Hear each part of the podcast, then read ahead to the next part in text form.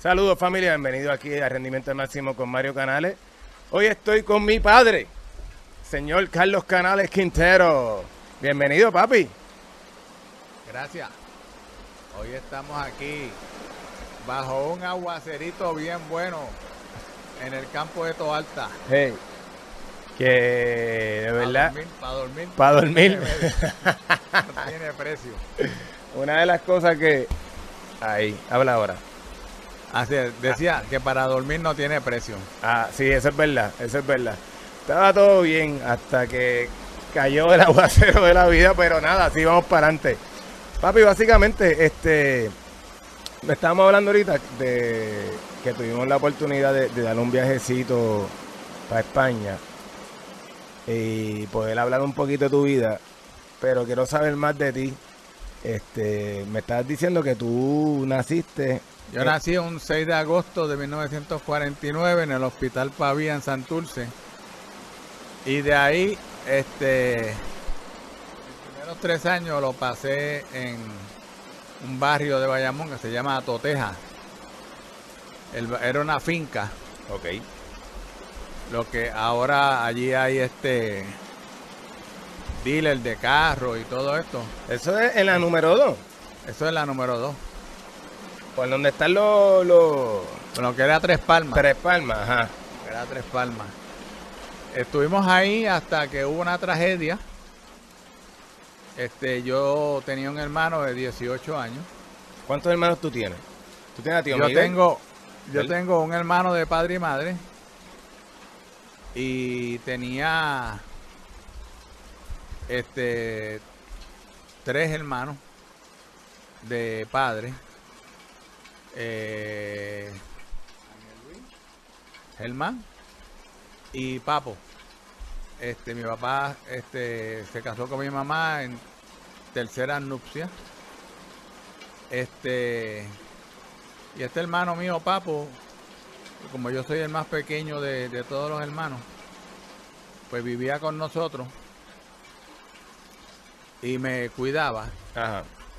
Y entonces era, imagínate, uno a los tres años, un hermano de 18 años es un, un héroe. Eh, ¿Sabes? Tú, y si está contigo todo el tiempo y juega contigo, pues el amor de hermano, el amor de, de superhéroe, Seguro. ¿Tú tenías Eh, qué edad? tres años. Tres añitos. Entonces, este, él fue a llevar a una persona a la casa que trabajaba en casa, porque mi papá tenía el negocio ahí mismo. Vivíamos en un en una casa de campo en el que el segundo piso era la casa y el primer piso era el taller. ¿De qué, de qué El taller, ta- el taller de qué era? Mi papá hacía pozos profundos y el taller iban los mecánicos a arreglar piezas y preparar preparar distintos equipos y eso para ir a, a trabajar y perforar la tierra. Las barrenas, los tubos, todas esas cosas. Ok. Entonces la casa tenía una escalera que era desde el suelo hasta el segundo piso, Ok. ancha. Tenía unas barandas que mi hermano y yo nos tirábamos por ellas. Se tiraba, se tiraba uno como fue una ¿Cómo- chofera. cómo- ah, ok, ok, ok. Entonces, este, este, este, este hermano pues fue a llevar a esta persona y cuando regresó venía caminando por el sitio equivocado dándole la espalda a los carros y un borracho se lo llevó, lo atropelló y lo mató. Entonces me cuentan mis padres que yo este a esa edad me emocionalmente me, me desajusté A los tres años. a los tres años. Me desajusté y entonces empecé a tirarle piedras y peñones a los carros. Porque habían matado a mi hermano. Y el viejo dijo, vámonos de aquí antes que me maten otro hijo porque como tenía tres años pues no podían estar todo el tiempo pendientes de mí. Y como no iba a la escuela, porque tenía tres años, ya para ese tiempo no había pre-kinder ni nada de esas cosas. Pues entonces me pasaba tirando piedras a los carros todo el tiempo y pararon carros y personas protestando porque podían chocar también. ajá. Pues entonces este, no- nos mudamos para... Mi abuela tenía una casa en Santa Cruz que tenían alquilada, la, de, la, la desocuparon, entonces nos fuimos para Santa Cruz, donde está la esquina. Ajá. Y ahí empezamos a vivir. ¿Qué, edad tú tenías ahí? Como cuatro o cinco años. No, tres años. Todavía, no- o sea, que eso fue rápido. Sí, sí, yo no me acuerdo de eso. Ok, Sí, ok, sí. sí, no, no, no esperaron un año ni dos, ¿sabes? No, no, Tomaron no, la si- decisión si rápida, bueno. esperan- hubieran, hubieran perdido dos hijos en lugar de uno. Ok, ok, y entonces, Entonces, a los tres años, tres, cuatro años, llegué ahí a Santa Cruz. Hasta que luego mis padres compraron una casa que era cruzando la calle. Y ahí este, vivimos toda la vida. ¿qué es la casa de, de abuela? La que Sí, era Nosotros- la casa. nosotros visitábamos. eh, Exactamente. Y, y ahí esa casa, atrás, abuelo tam- tenía la oficina. Tenía la oficina para atender el negocio. Una pregunta, vamos, vamos a echar un poquito para atrás, más de lo que hemos tocado, porque eh, yo, de- porque quiero hablar de, de abuelo, quiero hablar de tu papá. Este, yo, yo tengo, obviamente, Sí, recuerdo. ningún recuerdo, porque honestamente yo era bien chiquito y, Sí, lo- y papi murió en el 83 y tú naciste en el El 80. 80. pues son los mismos tres los años. mismos tres años. Abuelo, ¿de dónde vino abuelo? La familia de mi papá, este, el papá se llamaba eh, Miguel Canales y la mamá se llamaba Marta Valdeyuli. Ok. Entonces ellos, en un principio, de niños, se criaron en distintos pueblos. Criaron en Manatí, mayormente en Manatí. Arecibo, mi papá nació en Arecibo, en el barrio... ¿Cómo es que se llama el barrio? Barrio... eh, eh, hay una Sí, Ah. te lo cojo hay una hay una central Ajá. eh, caña se me olvida ahora la el nombre este porque lo que pasa es que mi abuelo era capataz de centrales entonces se movía según iba la según se iba moviendo cuando recogían la caña Ajá. pues entonces cuando acababa un trabajo en una central se movían a otra A otra central. Luego al final, este, eh, él enferma, no sé de qué, porque yo soy el más pequeño de, de esa generación y, y los más pequeños nunca nos enteramos de nada. Y antes no se hablaba de estas cosas. ¿Por qué? No sé, cuestión de...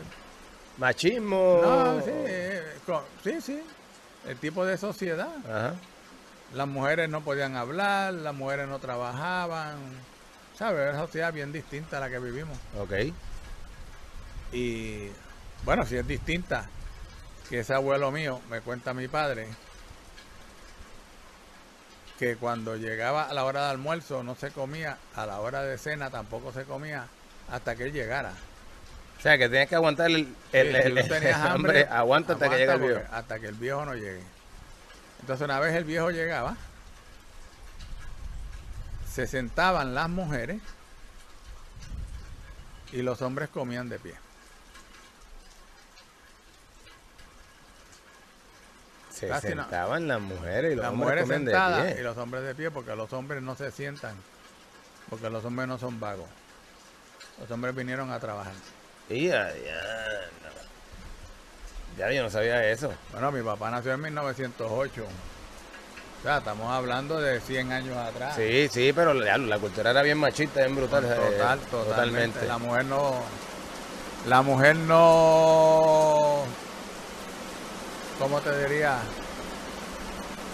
La central es los caños, los caños de Arecibo. Este. La mujer no significaba nada, la mujer estaba hecha para tener hijos y criarlos.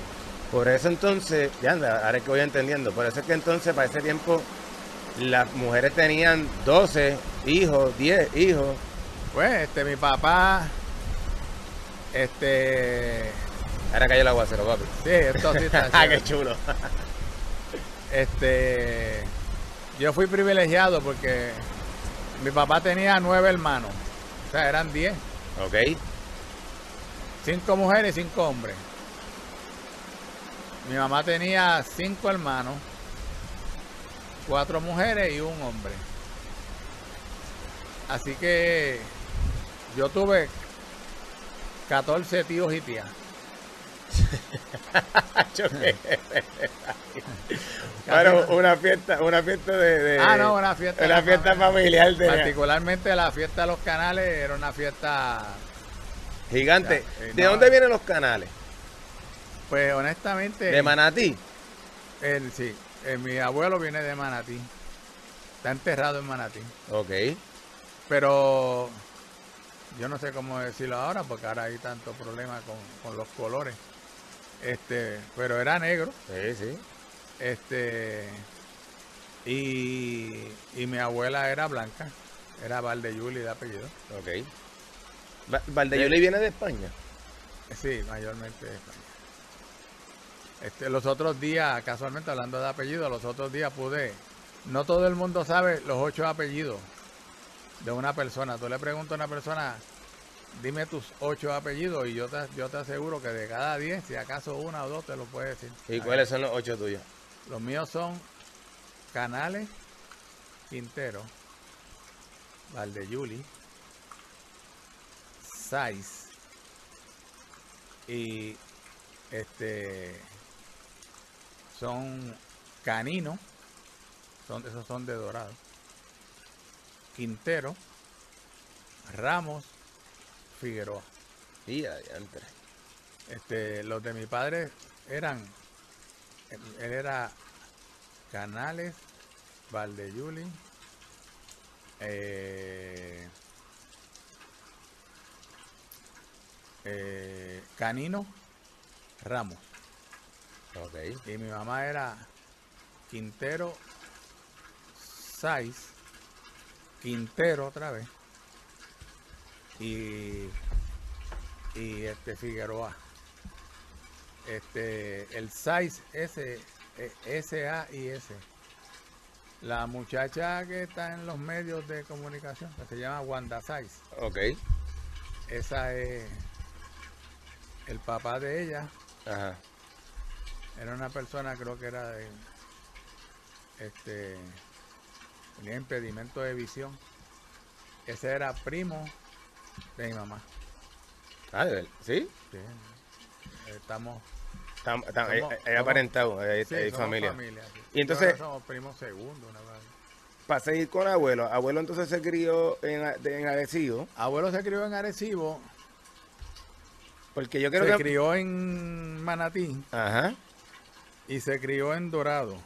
ok, En Dorado, el viejo, el, el abuelo, este Miguel Canal, era una persona sumamente estricta, sumamente estricta, y una persona bien brillante, porque mi, todos mis tíos salieron este mecánicos. Este, mi tío Julio bregaba con los camiones, mi tío Luis, que tú conociste, bregaba con equipos de, de vapor y eso, por eso era que trabajaba en los One Hour Martinazing arreglándolo.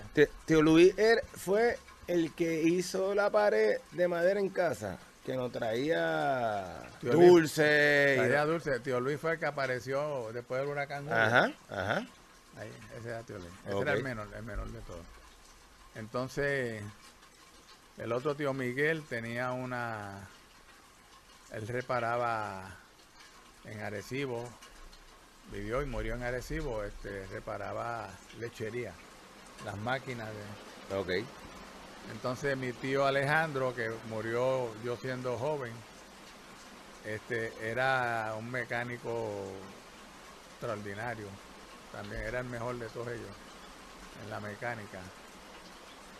Y, y papi, que papi lo que hizo fue un cuarto año de, ah, de noche.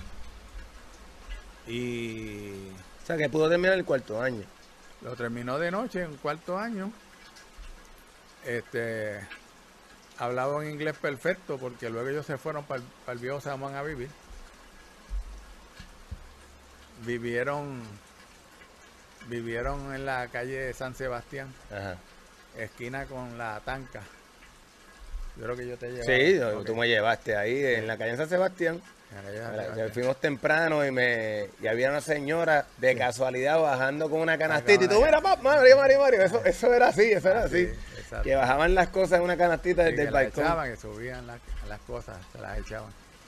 Pues entonces él vivía ahí y para perfeccionar, él, mi papá era una persona que utilizaba mucho la lógica, era una persona que tenía una inteligencia natural pero utilizaba mucho la lógica, porque él decía que era mejor tener lógica que ser inteligente, porque él reconoce que hay cada inteligente que mete las patas, pero sin embargo el lógico, el que usa la lógica difícilmente mete la pata. Yo creo que la mayoría de nuestros políticos no son brutos, son inteligentes. Porque, meten las patas muchas veces. Meten las patas muchas veces, saben jobar hasta que meten la pata y los cogen.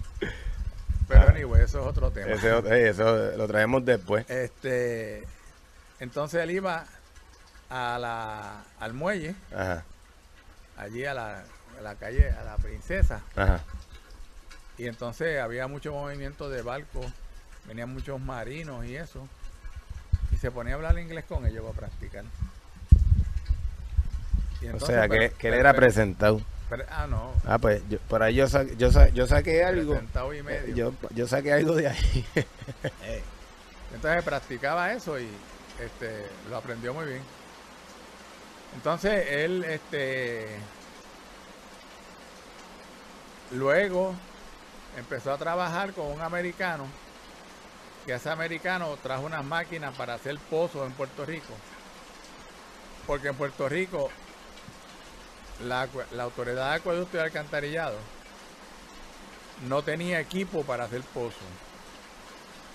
Entonces ese americano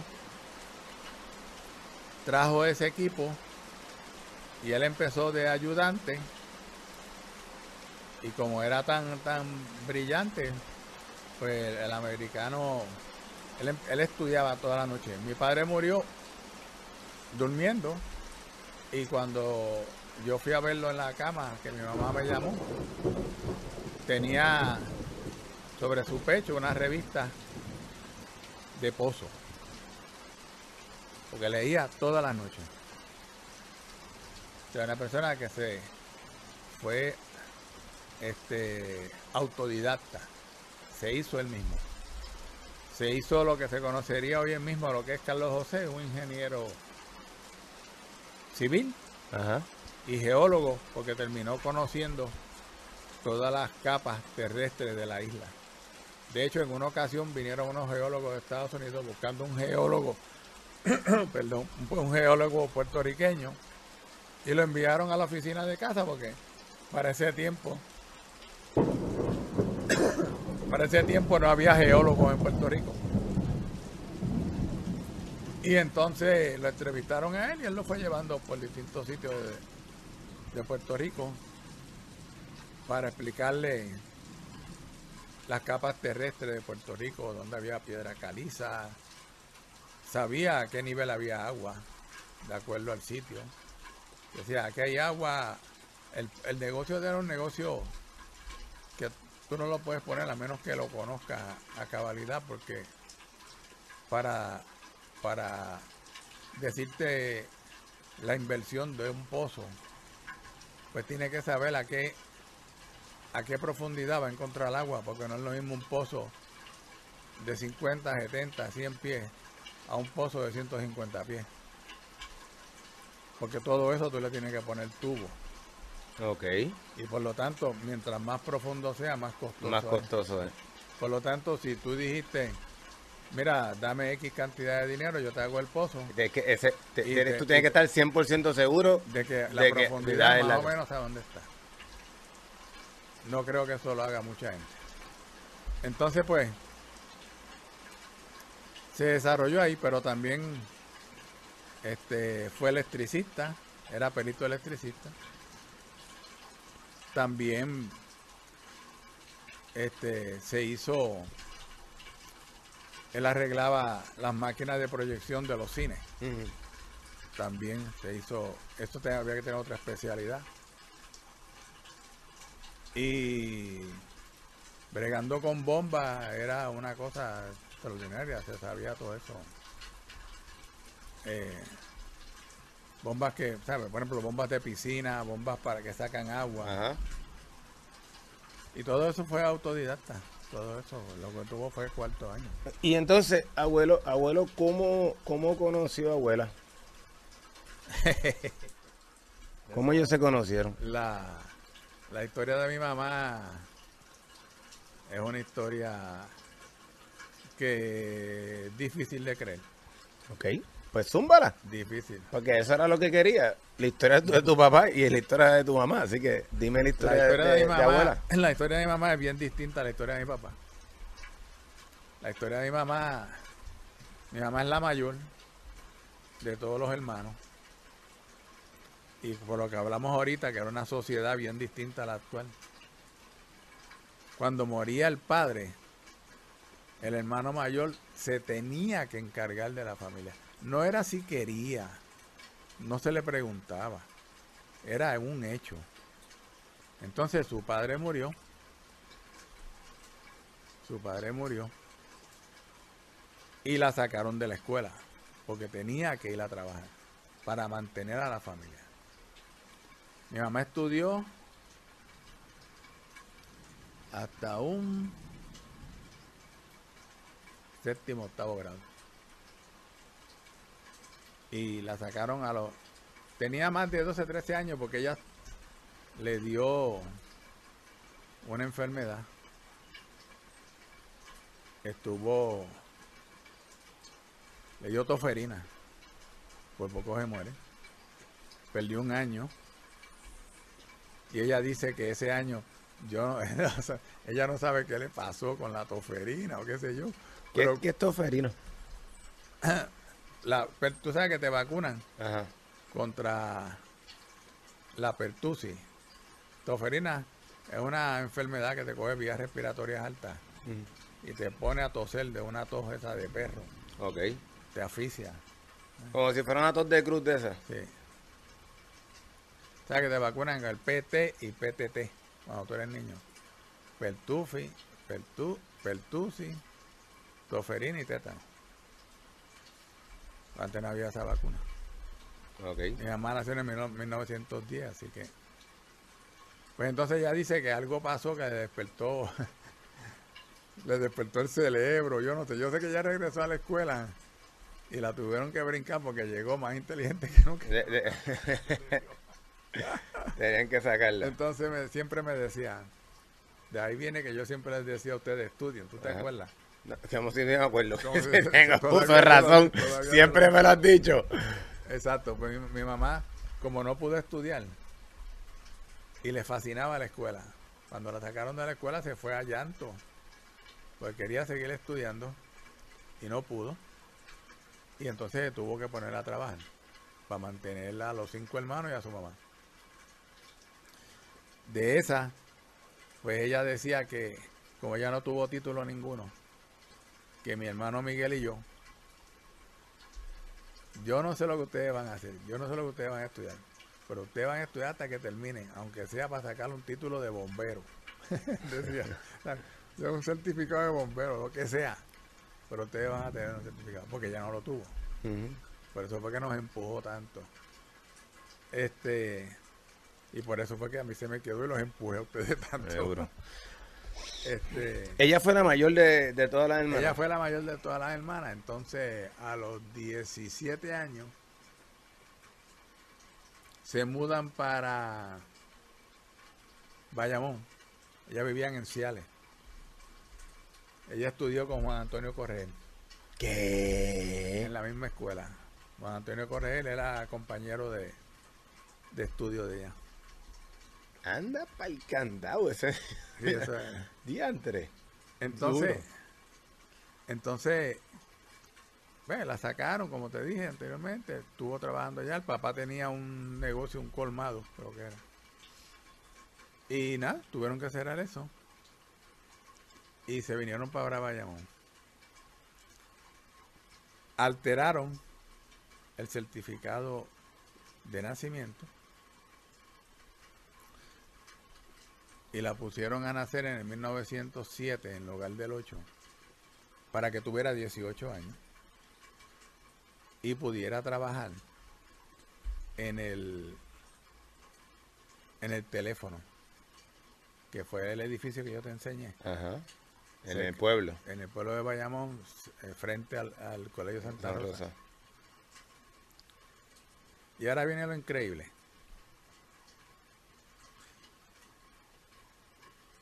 ahí estuvo desde los 17 años hasta los 35 años tuvo 18 años allí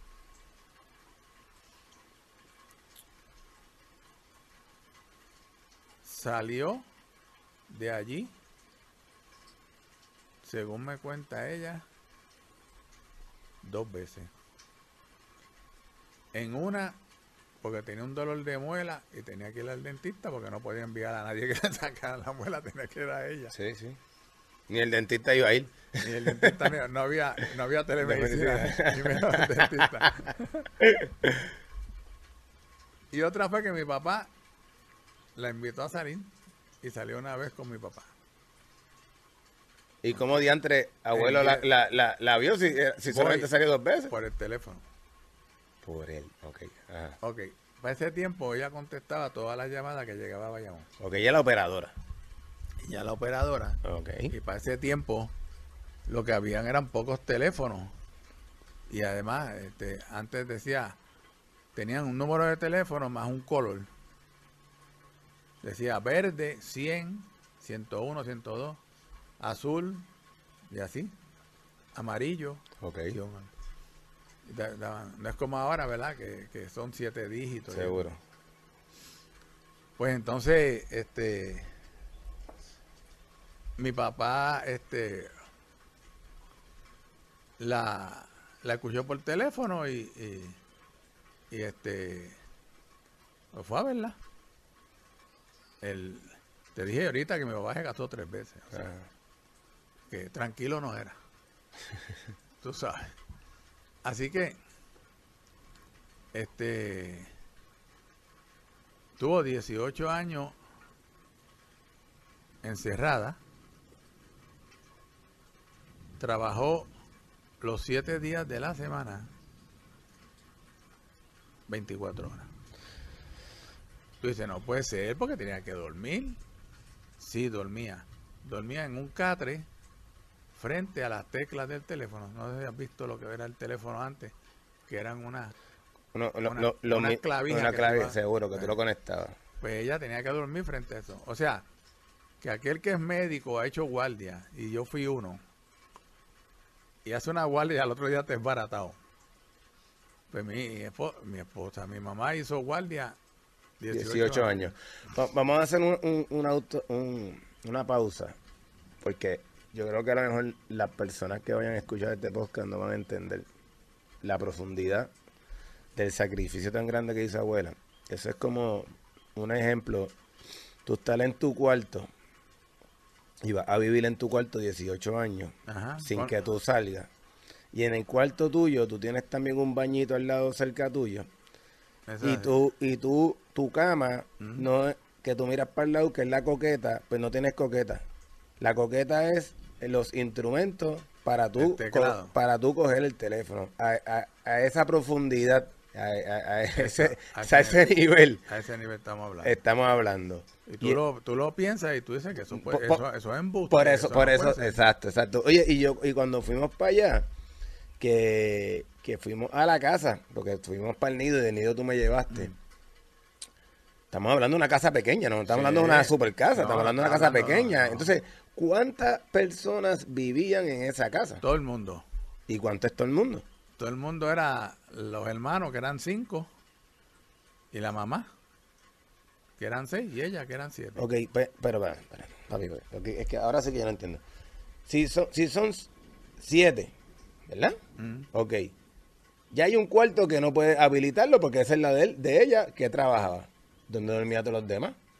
Pues, este, dormían unos en unos cuartos y la, y la porque como todos eran mujeres, Ah, el- todas eran nenas. menos el varón, pues el varón dormía en un lado, mami dormía frente a, a lo que dije ahorita, frente a las clavijas en una y las demás mujeres, las cuatro y la abuela, en un, en un cuarto. ¿Cómo? Y entonces ahí vivieron este ese tiempo. eh, mi abuela se llamaba Anastasia. Mi abuela este era de padres españoles y abuelo español. De hecho, es una anécdota. El, el abuelo de mi abuela.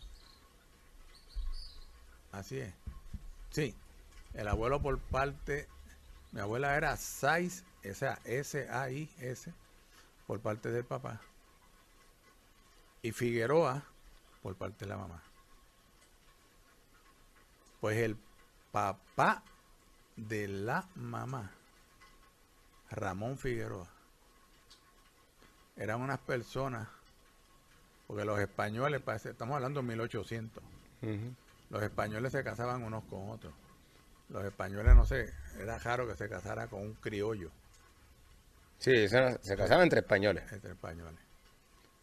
Pues el papá de ella, me enteré yo en e- este año, por medio de, de, de un de un familiar mío que sabe que uno se escribe ahora todo por Facebook qué este fue el fundador de de Villalba del pueblo de Villalba.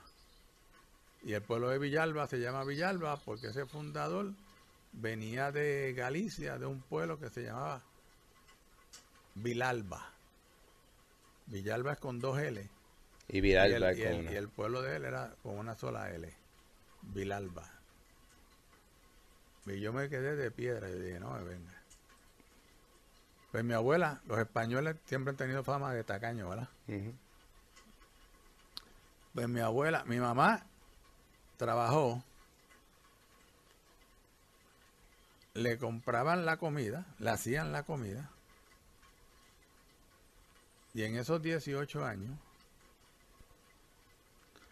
mi mamá no se echó un dólar en el bolsillo.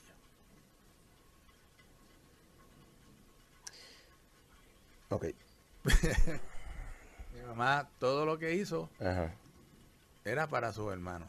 Entonces, Su hermano Eh, y su, y, y y- su y hermana. y- ajá. y su mamá. Y su mamá. Entonces, O sea, que ella nunca, lo, lo que ella cobró, No, ella nunca cobró.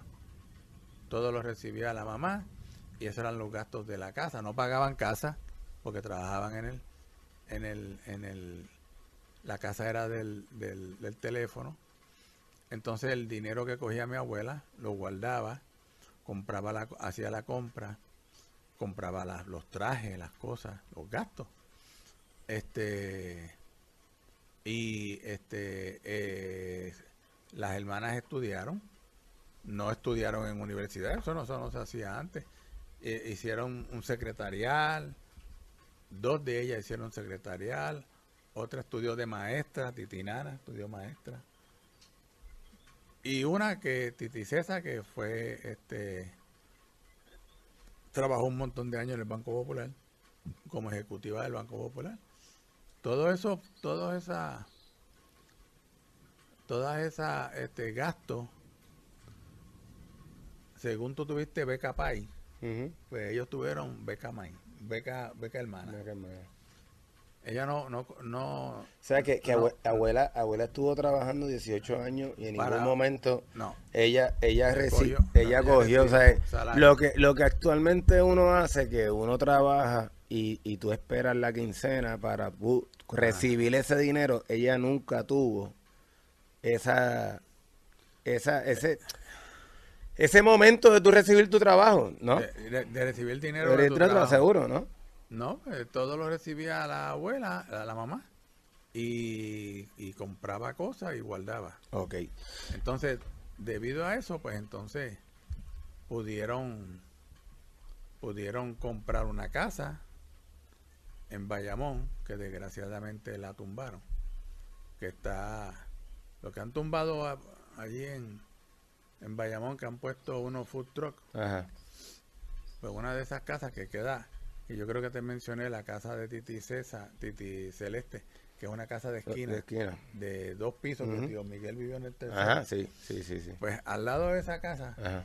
vivía este mi abuela. Ok. Eh, cuando cuando este, salieron del, del del del teléfono este con el dinero que, que había guardado para cuando ya- porque sabía que en algún momento ella o sea cuando ya todo el mundo mi mamá esperó que todo el mundo fuera adulto que todo el mundo se valiera por sí mismo para entonces ella una vez pues salía con mi papá y qué sé yo dijo bueno pues este, Ahora me toca a mí. a- ahora, exacto, vamos a casarnos. y- pero ya estaba todo el mundo montado. Ya, ya, ya, ya tenía 35 años. Ya todo el mundo tenía veintitantos, 30 bajitos. Entonces, entonces, este, abuelo conoce a abuela. Pues, se- en- se en- y se casaron. casa. Eso te iba a preguntar. Se casaron el 8 de diciembre, ese es el día de la de la Virgen de la Concepción, el día de las conchitas. Este, de 1940 y... uh, 43. 43. Miguel nació en el 46. No, 44. Ok. 44. Miguel nació en el 46, yo nací en el 49. Ok. Ok. Entonces, En el, en el, hay otra cosa interesante. Miguel nace el primero de mayo del 46. Mi madre sufre una enfermedad eh, que eh, fue un tipo de trombo o algo, no sé bien, porque ellos te dijo que a ese tiempo no se hablaban las cosas. Y este le dieron la extrema opción. O sea, llamaron al cura, le dio la, última comunión, la extrema opción, porque pensaban que iba a morir. Si no moría ese día, moría el otro día. Y milagrosamente el, el- tengo entendido, según me dijo una tía mía, que cuando en- que, que, que da la casualidad que el, el médico fue a pasar visita y vio al cura. Entonces ellas eran bien sumamente católicas, sumamente católicas. Entonces, el- ella estaba grave, sí, pero el, el, el médico dijo que este cura aquí, que este cura aquí, a esta la voy a salvar yo. Entonces hizo un comentario bajito que lo escuchó la tía mía. Y mi tía pues se agarró de eso. ¿sabes? ¿qué dijo? Si vio, ¿sabes? Lo cogió de esperanza.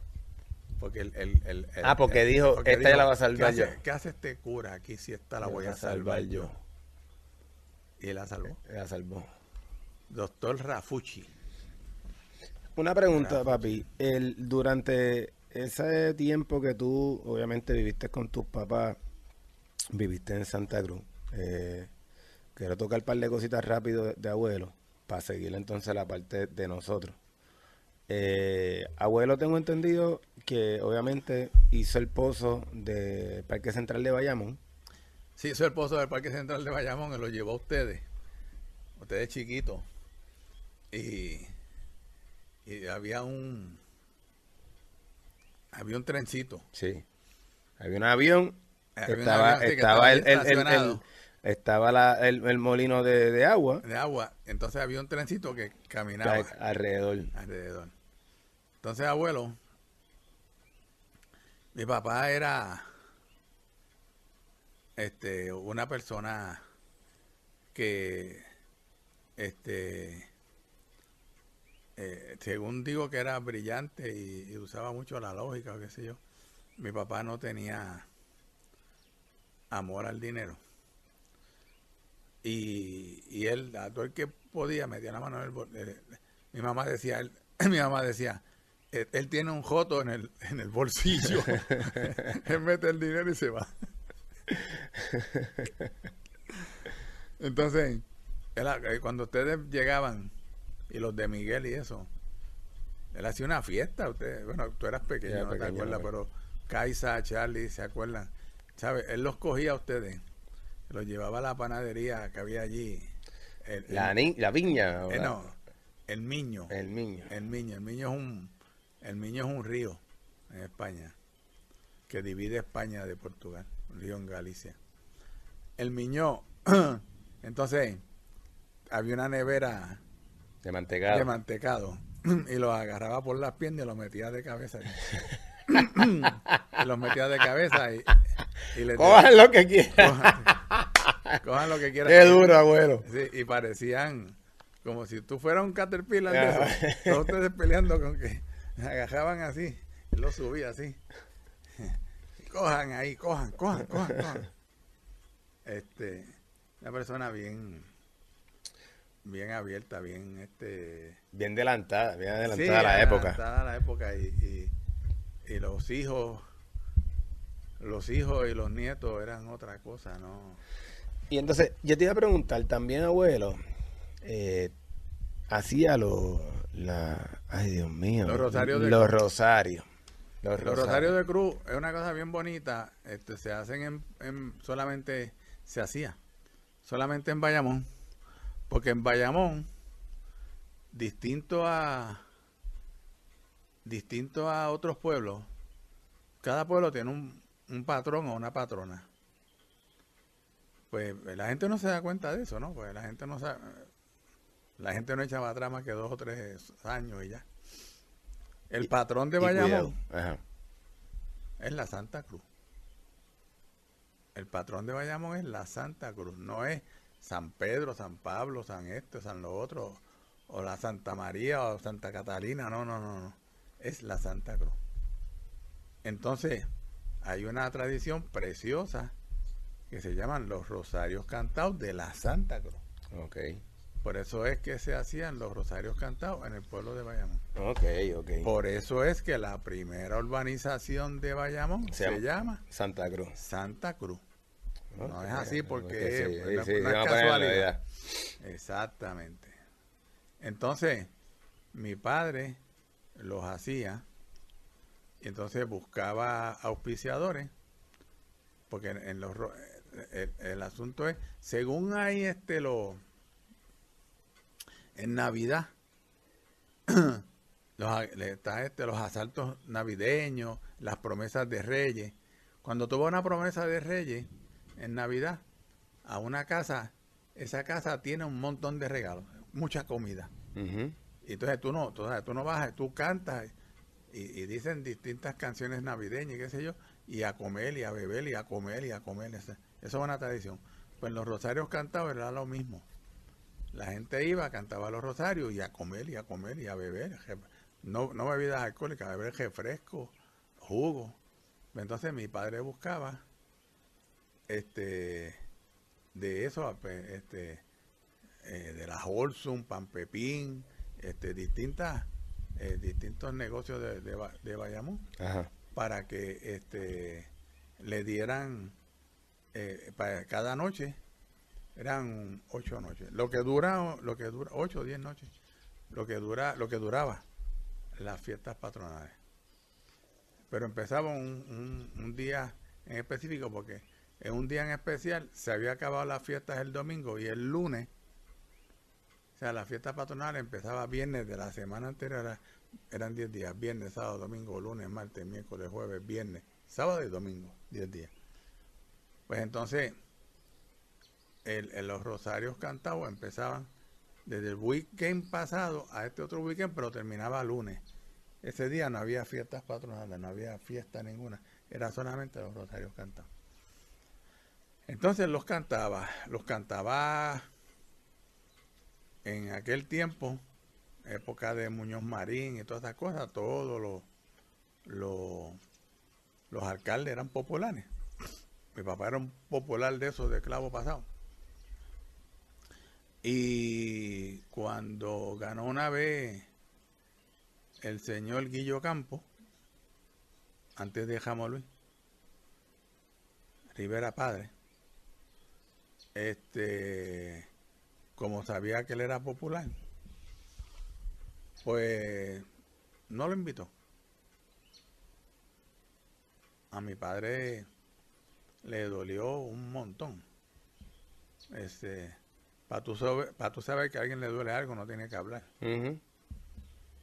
Eh, esas cuatro años de fiestas patronales, mi padre no iba al pueblo a nada, ¿sabes? Porque él eh, el dinero lo ponía él, eran rosarios cantados, allí no se hablaba de política, cuál era el asunto. Entonces, este Luego ganó, creo que Borrero. Este era popular. Volvieron y lo invitaron. Entonces Borrero eh, perdió con Ramón Luis Rivera padre. Y mi padre dijo, bueno. Pues se va a repetir. Se acabaron las fiestas de Cruz. Y para la sorpresa de él, Ramón Luis Rivera padre apareció en casa. Y como papá estaba en la oficina, cuando vio al alcalde de allí, yo no sé ahora, pero antes los alcaldes se respetaban muchísimo. Lo que dice, señor alcalde, que usted hace aquí.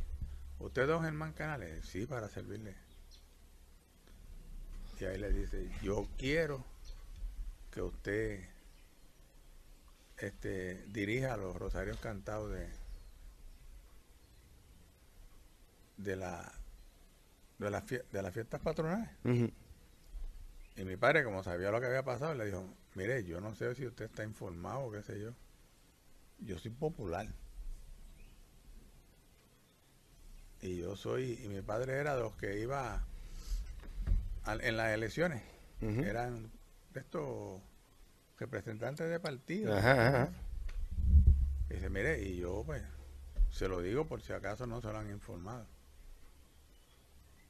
Y él le dijo, si usted tiene todo el derecho a hacer eso. Yo no estoy buscando a ese. Yo estoy buscando el que dirige los Rosarios Cantados. Y, y de ahí para allá hicieron una amistad porque mi padre... O sea, antes, que es lo que este, me enseñaron mis padres, eh, tú tienes el agradecido. hoy en día la gente no lo es tanto. Pero si, te, si se comportan contigo de esa manera, tú tienes que ser agradecido. Este. Y, esas son cosas que hoy en día no se valoran, desgraciadamente. Este mi padre y mis tíos de Ponce particularmente, tío Julio, eran amigos íntimos de, don Luis Ferrer. Todo el mundo decía don Luis, mi padre le decía Luisito. Y en una ocasión necesitó una ayuda para mi hermano, para Miguel lo llamó a él le dijo, y él le decía a Germán, Germán, envíalo y qué sé yo, no te preocupes que le ayudamos y qué sé yo. Y así lo hizo. Y mi padre, un popular de clavo pasado, cuando mi hermano fue a votar la primera vez, le dijo, la única manera que tú tienes de pagarle a don Luis es poniendo el voto por él. Mi hermano dijo, ¿cómo? A mí no me importa si le sale gobernador. Es una persona honesta, una persona decente. Que no sea, que no crean lo que yo creo es otra cosa. Pero como persona, pero como persona, ¿qué es lo que vale? A la verdad. exactamente, que hoy en día no existe. No existe. Bueno, existen pocos. Existen pocos. Existen pocos. Y eso, y eso, eso hizo mi padre. Entonces- si, Muñoz se llega a enterar. No, no, no, no, jala las patas, jala las patas. Entonces, papi, una de las cosas que quiero este, poder traer es la, la, la, la- más al presente, más a la familia de, no- o sea, nosotros como, como familia. Eh, tengo entendido que tú conocías a, conociste a, a- a mami. eh, Yo eh, conocí va- a- va- varias casas al lado de, de, de donde Sí, nosotros sí. En la casa de los flacos, ¿verdad? Sí, en la casa de los flacos era una, dos casas más abajo. Dos ca- no. Este muchacho. Sí. Sí, en la casa de. ¿Cómo se llama el vecino? No, porque estaba Milton Javier. al lado. Está Javier, está hay otra casa. Hay tres casas. Son la Ah. cuarta casa. Sí. Los flacos. Ajá. Entonces ahí tú conociste a, ma- a mami. Sí, yo conocí a, a Ana. Bueno, la re. No, ella me reconoció a mí. No, ya me reconoció. Sí. O sea que tú no sabías quién diablo. Ok, ajá. sí, no, no. Eso fue en Navidades del 1969. Ok. Ella me reconoció a mí porque pues ella fue sola pues vivía a ella no la dejaban salir para ningún lado sola. Papá era Policía. policía y la mamá maestra. Y la mamá era más policía que maestra y el país era más maestro. Nada eran dos policías. Matito estaba fuerte. Hey. entonces, este, pues era un- se bailaba y qué sé yo, y yo estaba solo. Y, me, entonces ella me dice, oye, este, ah, tú eres el, el novio de, de fulanita. Y era que yo salía con una muchacha en Ponce que casualmente era prima, hermana de Leoni, tío Junior, tío Pepe, Y por parte de del papá de, tío Pepe y tío Junior, apellido Casas. Ok. Entonces, ella eh, era, el- la mamá de ella era hermana del papá de tío Junior. y de tío Ok, ok. Y no, que yo vas a saber tú. Entonces, en una ocasión, no, y, y uno que para eso. Eh, por eso. Entonces, en una ocasión yo estaba con ella y la mamá. Yo tenía un apartamento en, en el monte, en el, porque son así uno frente a otro. Ajá. Y entonces Titi Helen fue con Anita un verano, qué sé yo, verano de ese mismo año. Y fueron a visitarla porque estaban, porque se conocían. Y Leoni fueron a visitarla y, y ahí este, este, tu mamá, ahí fue que nos, ahí, la primera vez que nos vimos. Pero yo era novio de la muchacha. Ah, ¿qué tal? ¿Cómo está? Lo más bien, ¿qué tal? Eh, sigue lo que está la verde. Y, Y ya, porque no. y ya porque estaba... Entonces cuando nos encontramos esas navidades, Ajá. me dije, ¿tú eres el novio de fulana de tal? Eh, no, No. yo me dejé. no, no, no, muchacha, no. Yo estoy bien, estoy solito. Y ahí este nos conocimos. Ok. Eh, Pero para esa, eh, esa época yo tendría 20 años.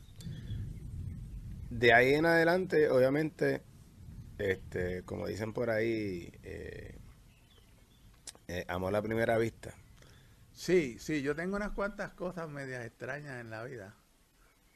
Que, que uno cuando ha vivido la vida y mira para atrás, ya yo tengo 71 años, ya uno mira para atrás y ve las cosas. Porque uno puede ver para atrás y el presente, pero no puede ver para adelante. Para adelante solamente Dios. Este. Hay unas serie de sucesos que tú empiezas a entender, ah, no en balde pasó esto, pasó esto para que sucediera esto, y para que hiciera esto y para que pasara esto. Yo a los 20 años era un loco de la vida. 20 años lo que hacía era fiestar, brincar, saltar, joder, fastidiar. De todo menos fumar. Ahí no había droga tampoco. Tampoco me gustaba fumar. Pero beber sí. Entonces bebía, fastidiaba, brincaba, saltaba, bailaba. O sea que no había... Y siempre había esas cosas que uno dice, ah, yo quiero hacer tal cosa. Pues, este, para ese tiempo, esas navidades, este, ya yo estaba en, en, cuarto, en, en cuarto año en Ponce, en la católica, terminando el primer semestre para, para seguir el segundo semestre. Y se salía el tema porque ya Ana había terminado. Porque sabe que, que, tu mamá a los 18 y 19 años terminó la universidad. Donde tú la empiezas, ya la terminó. Ya la empezó a los 16 años, la terminó a los 19. Este, ella ya trabajaba y todo. Me dice, oye, ¿qué tú vas a hacer? Ya, ya yo me voy para España. En verano. Porque eh, ya yo tenía un amigo, Wallace, que estaba en Barcelona y ya habíamos quedado de que al otro año yo iba para Barcelona. Este, como si fuera ir allí a Santurce. Dice, ah, yo voy para allá a estudiar medicina. Sin saber a lo que te vas a enfrentar y nada. Tú tienes 20 años que tú no sabes ni dónde tienes las narices. este. Y entonces ella me dice, ah, que te vas para España. Sí, sí. Sí, no, yo voy para España y yo no quiero compromiso ninguno. Porque yo, yo no busco novias ni nada de esas cosas. De hecho, yo no tenía muchas, nunca tuve muchas novias, tenía muchas amigas, pero novias no. Este, porque yo, yo me voy. Y mira tú por dónde terminamos yéndonos. De verdad. ¿Vale? Cuando Dios tiene para No, tiene la piedra para ti, es para ti. No, la piedra es para ti, la piedra es para ti. Cuando tú fuiste a España, papi, obviamente fuiste a estudiar medicina. ¿Tú estabas bien claro que tú querías ser doctor? Mira, eso es de las cosas que te digo, ¿verdad? Te, dije que, yo he hecho para atrás y, hay una serie de cosas bien interesantes. Este, mi mamá me dice que yo, yo tendría 7 o 8 años. me levanto de la cama en una siesta, antes hacía la siesta. Por la tarde voy al baño, me lavo la cara, me lavo la boca, qué sé yo. Y salgo diciendo, pero así. Parece que lo, había soñado. soñado. Eh, mamá, ¿sabes qué? Yo voy a ser doctor. ¿Sabes qué? Yo voy para España a estudiar. Y eso fue algo dicho y eso fue algo que me creí yo. Entonces yo mismo, pues yo me voy para España a estudiar, yo me voy para España a estudiar, yo me voy para España a estudiar. Yo no cogí los BOAL de medicina. Aquí, aquí había la Escuela de Medicina de Puerto Rico solamente. Yo no cogí nada de eso. ¿Qué edad tú tenías cuando tú cuando te levantaste y dijiste eso? Siete o ocho años. Y adiante. Siete o ocho años. Entonces, la contestación de mi madre, y ya sabemos la historia de mi mamá, ¿verdad? Y mi mamá todo lo resolvía con, por eso que yo sé un montón de, de jefranes, con, con jefranes. Y ella dijo, fíjate, me parece bien. De más lejos viene el bacalao y no los comemos. ¿Qué significa ese jefrán? Mira, el bacalao viene del mar del norte.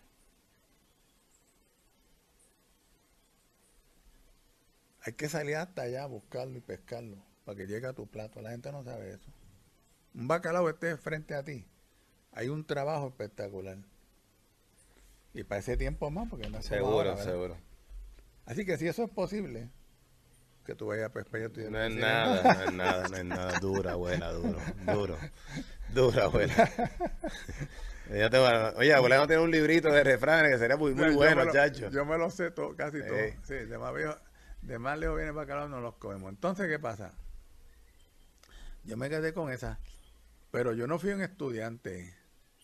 O sea, ¿verdad? yo me crié ahí en Santa, Ro- en Santa Cruz. Yo me crié con 27 varones.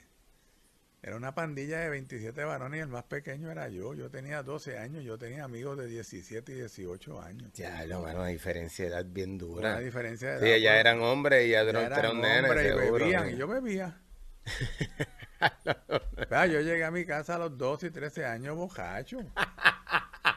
que si tú, tú te llegas, ¿qué edad? Ah, Sofía, la, Ah. la- la edad de Sofía, La edad de Sofía. A ver, Sofía. La edad de Alejandro. Alejandro. Sí. Alejandro llegué bojacho. ¿Sabes? Aquí está la bofeta. Y que Alejandro, ah, si fuera esa edad, a ese tiempo, Alejandro pasa ficha porque está, está grande con velocidad. Así Claro, que sí, este sí. tiene 16, dale. Y esas cosas, y, y- y la bebida, y la fiesta. Entonces, y, y la. Entonces, yo, desde los. Así como Alejandro, desde los 12 o 13 años yo tengo más o menos esta estatura. Entonces, chacho, tratando de dejarme un bigote porque saliera algo, porque nada, nada, ni con jamón. no hay- ¿Sabes? Para verme más viejo. Entonces, Ay, este, pues jugábamos pelota en el tiempo de pelota, jugábamos baloncesto en la temporada de baloncesto. Íbamos a todos los juegos de Bayamón. O sea, yo, yo he seguido a Bayamón desde la Onofre Calvalleira.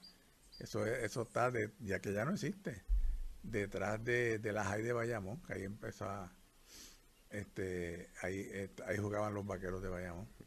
Luego en la Pepín Cestero, cuando no era nada más que una cancha y uno Y los bleachers. y unos bleachers de cemento. Sí, claro. Y luego la hicieron Bajo techo. bajo techo y qué sé yo. Pero entonces, cuando era la temporada, pues este, íbamos con, ¿saben? grupo con toda esa gente.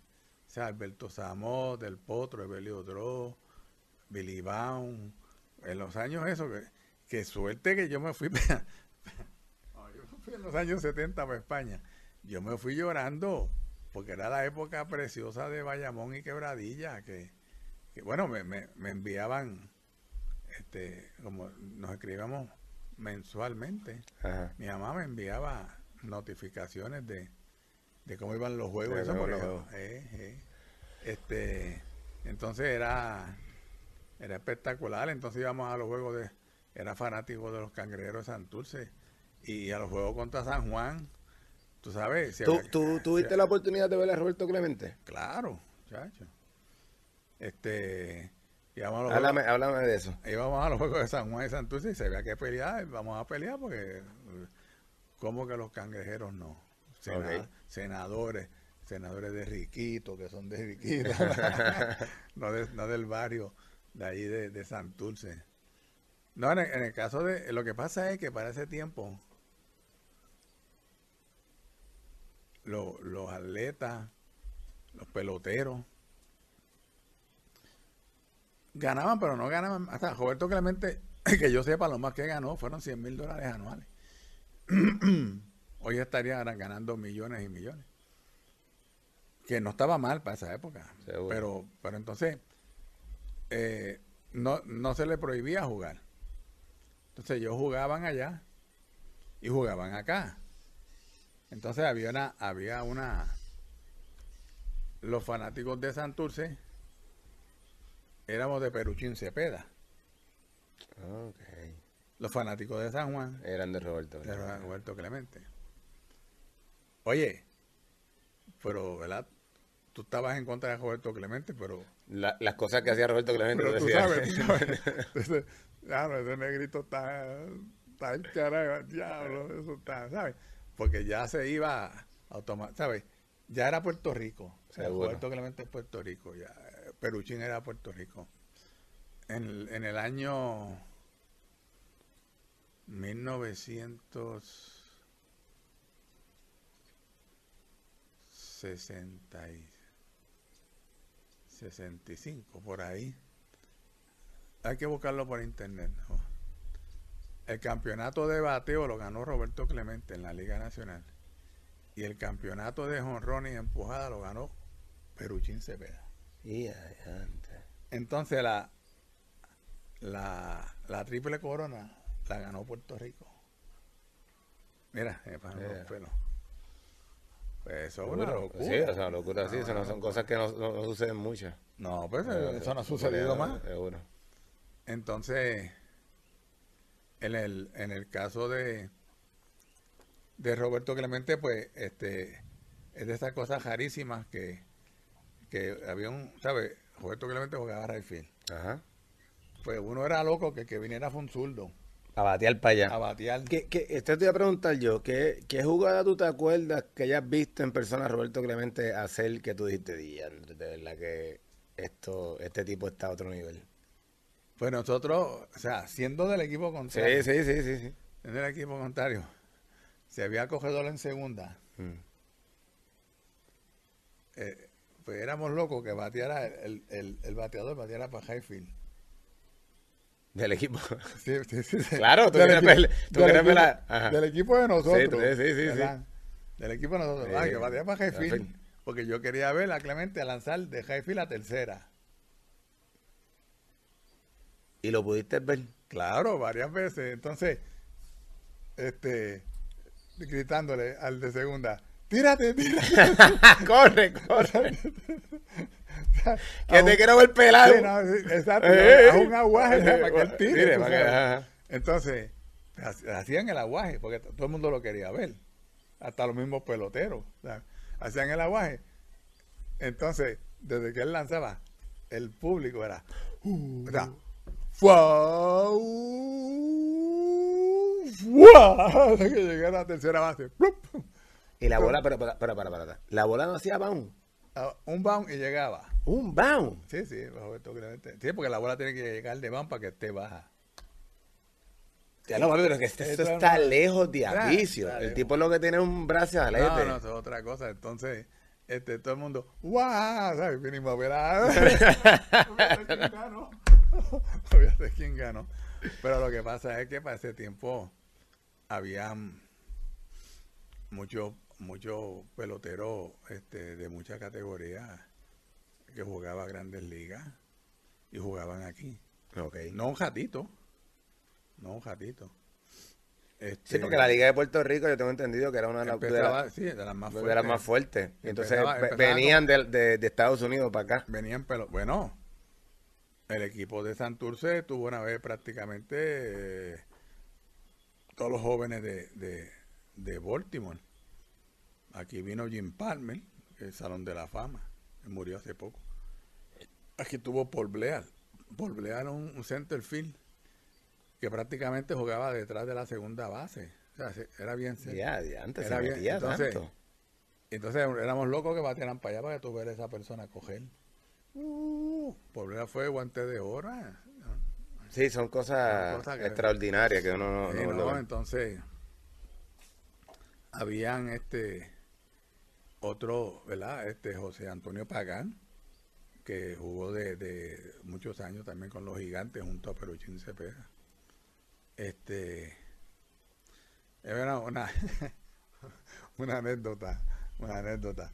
Estamos, mi amigo Wallace, el papá y la familia son de Cagua. Entonces fuimos a Cagua, un- antes había doble juego Ajá. jugaban en la mañana, entonces para, jugaban siete, siete, siete, nueve innings y siete innings.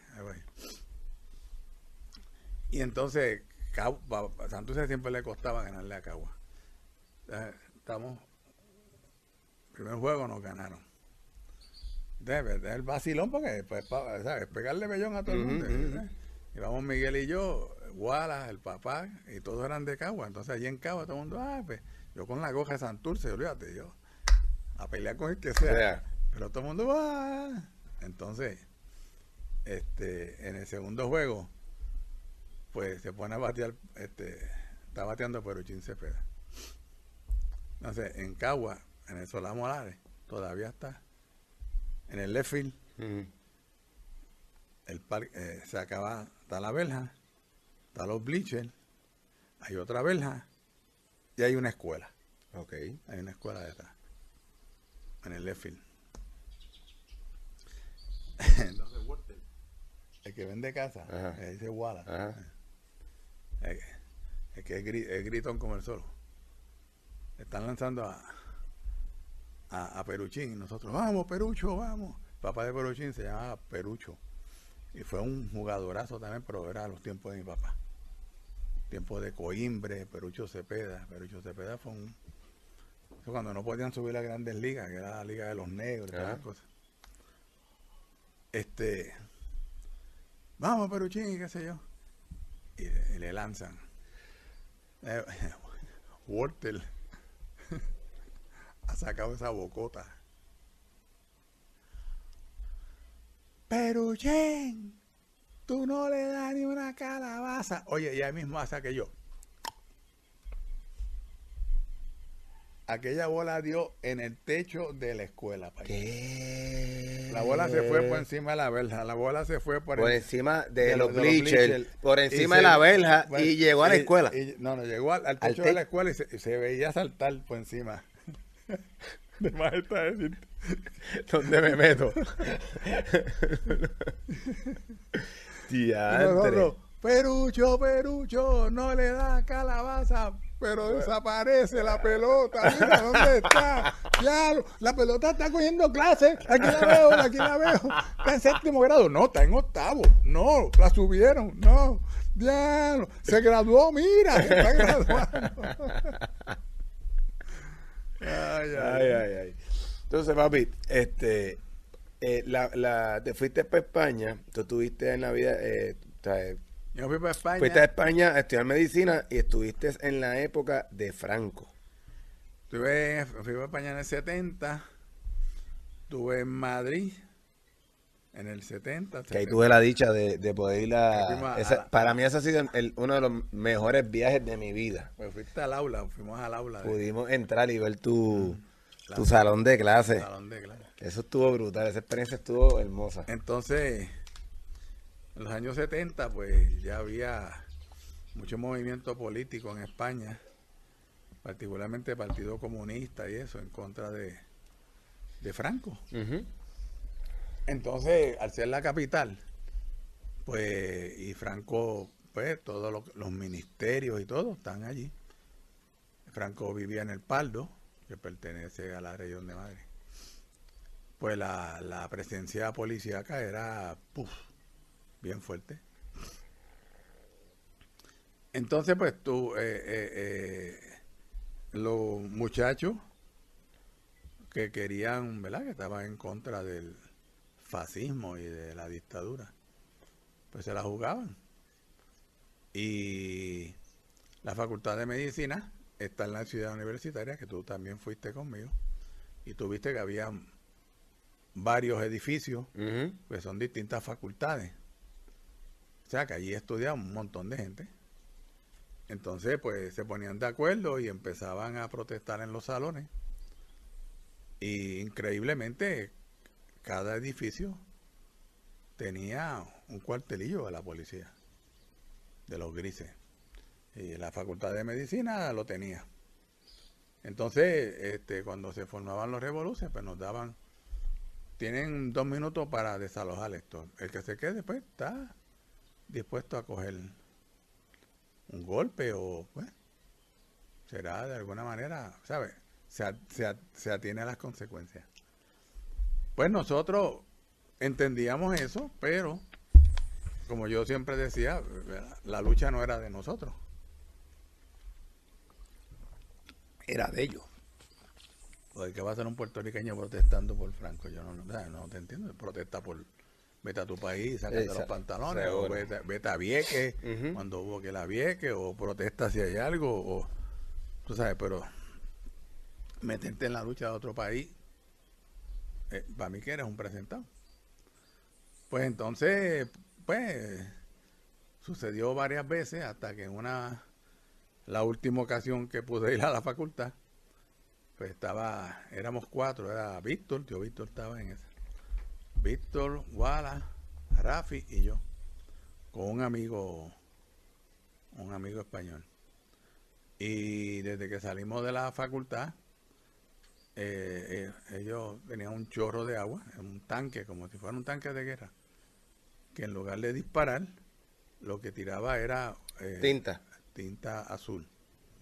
Entonces, pues, luego de eso, había una, te esperaban un regimiento de, de grises, como se le decía antes, guardia civil, a caballo, con, una, con unos bastones largos así, como si fueran jugadores de polo.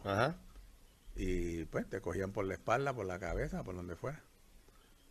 Y entonces salimos de allí y en aquel revolú, pues pudimos salir cogiendo. Y no teníamos cajo ni nada de esas cosas, íbamos en, en guagua, en, autobús. Y con la suerte de que había llegado un autobús en la misma parada ahí. Entonces tú entrabas por delante y salías por, la parte de atrás. Pero el autobús cuando vio el revolú, el hombre arrancó. Y entonces a arrancar la parte de delante se nos fue. Se nos fue. Y ustedes venían corriendo detrás de la guagua. y, la, y, la, y, los policías atrás también. Los, los, 20 o 30 caballos, uno al lado de otro, limpiando la, la calle. La calle. Entonces tú veías gente, cuando tú mirabas así, había gente tirada en la calle, o sea, que ya les habían dado. Entonces nos tiramos, parecíamos cuatro sacos de papas. Nos tiramos en el, nos subimos por la escalera de atrás. Mm. Y el chofer quería que nos bajáramos. De más está decir que no bajamos. No bajamos, no, que va a bajarte. ¿Qué te pasa? Yo prefiero pelear contigo. pero sigue, sigue, acelera, no que me, que me toca bregar con eso que vienen ahí. Aquí. Hola, mi nombre es Deadpool. Toma, María. Ya. Gracias. Este. Pues eh, fue el último día que fuimos a clase. Wala se quedó.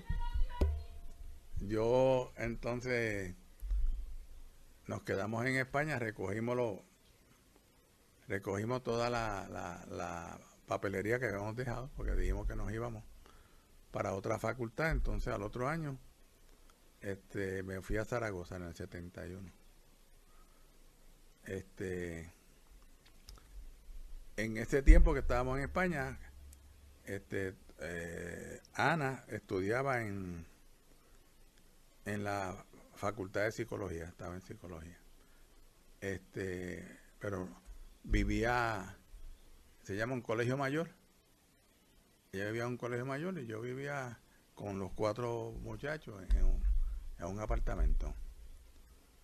Pues entonces cuando regresamos, pues como yo me tenía que ir de, de allí, pues entonces nos casamos en el 71 y nos regresamos los dos para Zaragoza en el 71.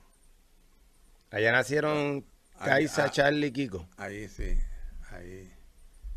Eso es otra historia, porque cuando nos casamos en el 71 regresamos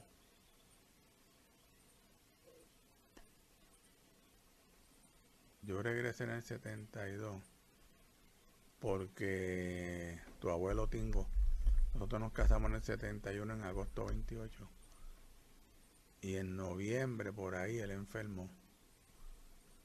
Y vinimos en diciembre. Y ahí fue que yo lo vi por última vez. Y entonces yo creo que Ana se quedó. Entonces él murió enero, febrero, marzo, marzo, abril por ahí del 72. Sí. Sí. Este. Por ahí sí, murió a principios del 72. Ok. Él fue a la boda y todo de nosotros, ¿no?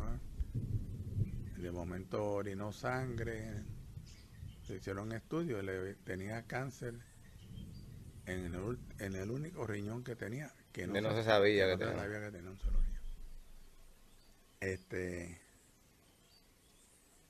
pues entonces nos quedamos en Zaragoza.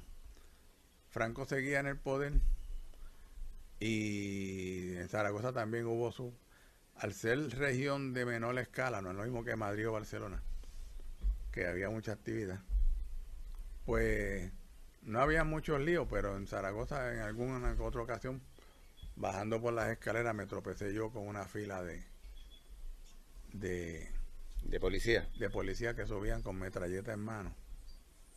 Y eso como que no es muy, Muy común. no, no es muy común ni te sientes muy cómodo. Entonces, pues, luego en el 1975, 22 de noviembre, Franco muere y nosotros no sabíamos lo que iba a pasar. Entonces, Kaisa había nacido en mayo de ese año.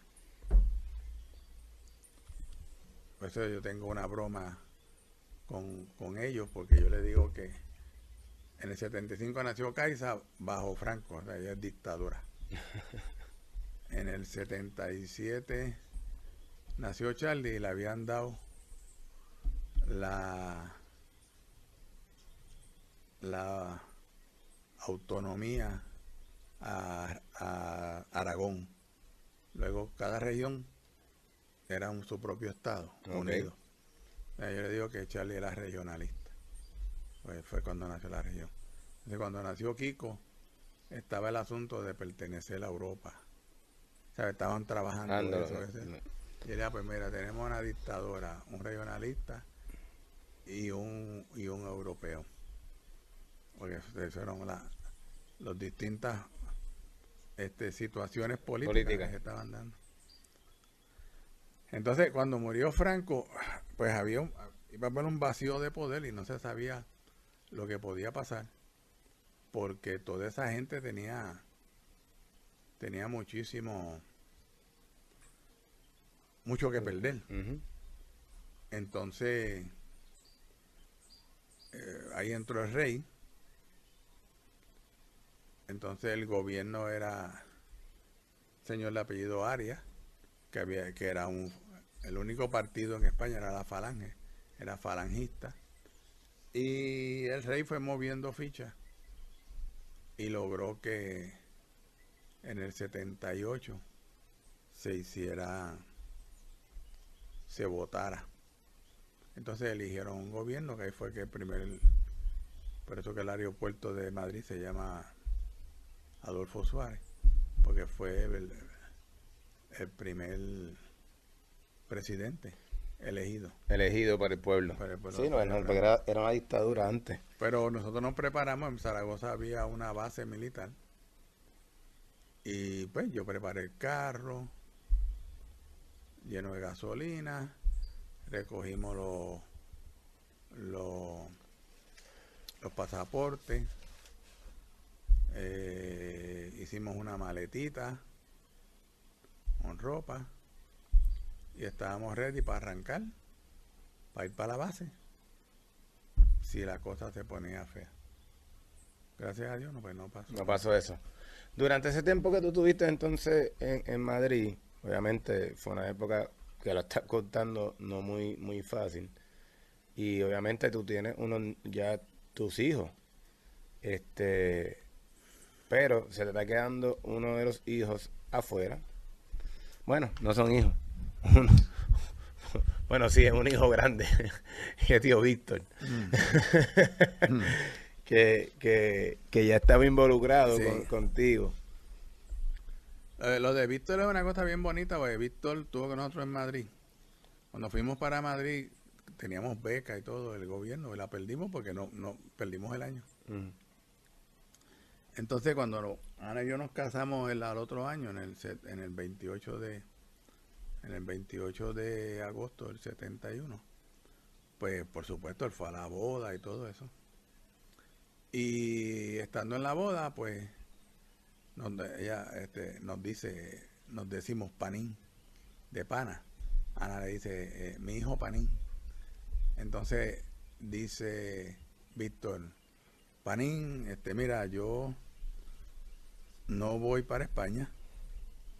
¿Cómo que no va? No, no, porque yo, yo era con la beca, no tengo beca. Este, mi padre no me puede ayudar. No tengo dinero. Este, yo estoy buscando para ser maestro de escuela. Y estoy en ese proceso. Yo, ¿Cómo es? Sí, no, pues. No, no, no, no, no, Víctor, no, no, no. ¿Cómo que no vas para España? No, que no puedo ir, no tengo dinero. Entonces, este, Ana está, ¿sabes la vuelta que dan las novias? Para que le den dinero y qué sé yo, porque nosotros lo que pedimos fue dinero, porque que, Pues sí, que te- que si te van a ir. Si nos vamos a ir. Entonces, no me acuerdo cuánto recogimos. Y nos metimos en el cuarto de abajo. Ajá, el de Matito. Eh, ese no es de. Ahí, ahí- ahí- no, ahí- ahí- ahí- ahí murió el papá de Ana. Ok. ese cuarto. No el, no el otro, porque el otro es hecho. ese- Ajá. ese que- el que da para la La marquesina. vecina, Ajá. Y yo le digo, Ana, mira, este, nos encerramos los tres. Dice que no hay que ir para España. No, es que yo no puedo ir porque no tengo el dinero y qué sé yo. Y Ana le dice, que tú, ¿cómo es? No, chico, que yo no tengo el dinero para ir a España. Yo, ok.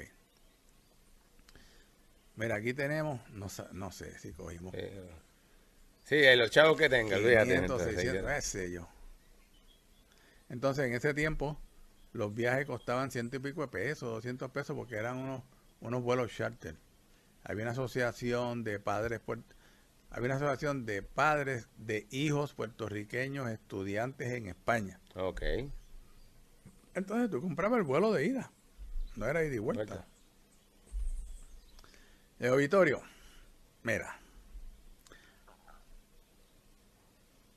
Número uno, el viaje lo que vale ciento y pico de pesos. Nosotros lo tenemos.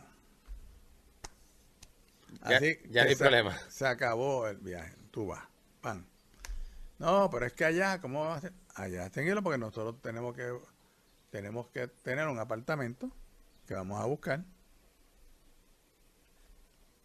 Y somos Ana y yo, y no es un apartamento de una habitación, tiene que ser de dos y tres habitaciones, porque ahí es que vamos a quedarnos, porque si vienen hijos y qué sé yo, pues tenemos que tenerlo. Por lo tanto, tú te metes en un cuarto, ya tienes cuarto. Entonces ahora eh, esto no lo va a creer la gente. Esto es como la historia de mi mamá.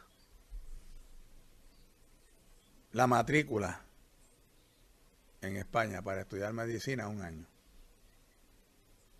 45 pesos. pues, 45 pesos. La matrícula para estudiar Para medicina. estudiar medicina. La matrícula de un año. 45 dólares. Por un año. No por un crédito, no por un semestre, no, por un año. 3 mil pesetas. Y cada mil pesetas eran 15 dólares. Porque eran universidades del Estado, no eran Sí, no, era privada. Así que, ¿qué tú necesitas?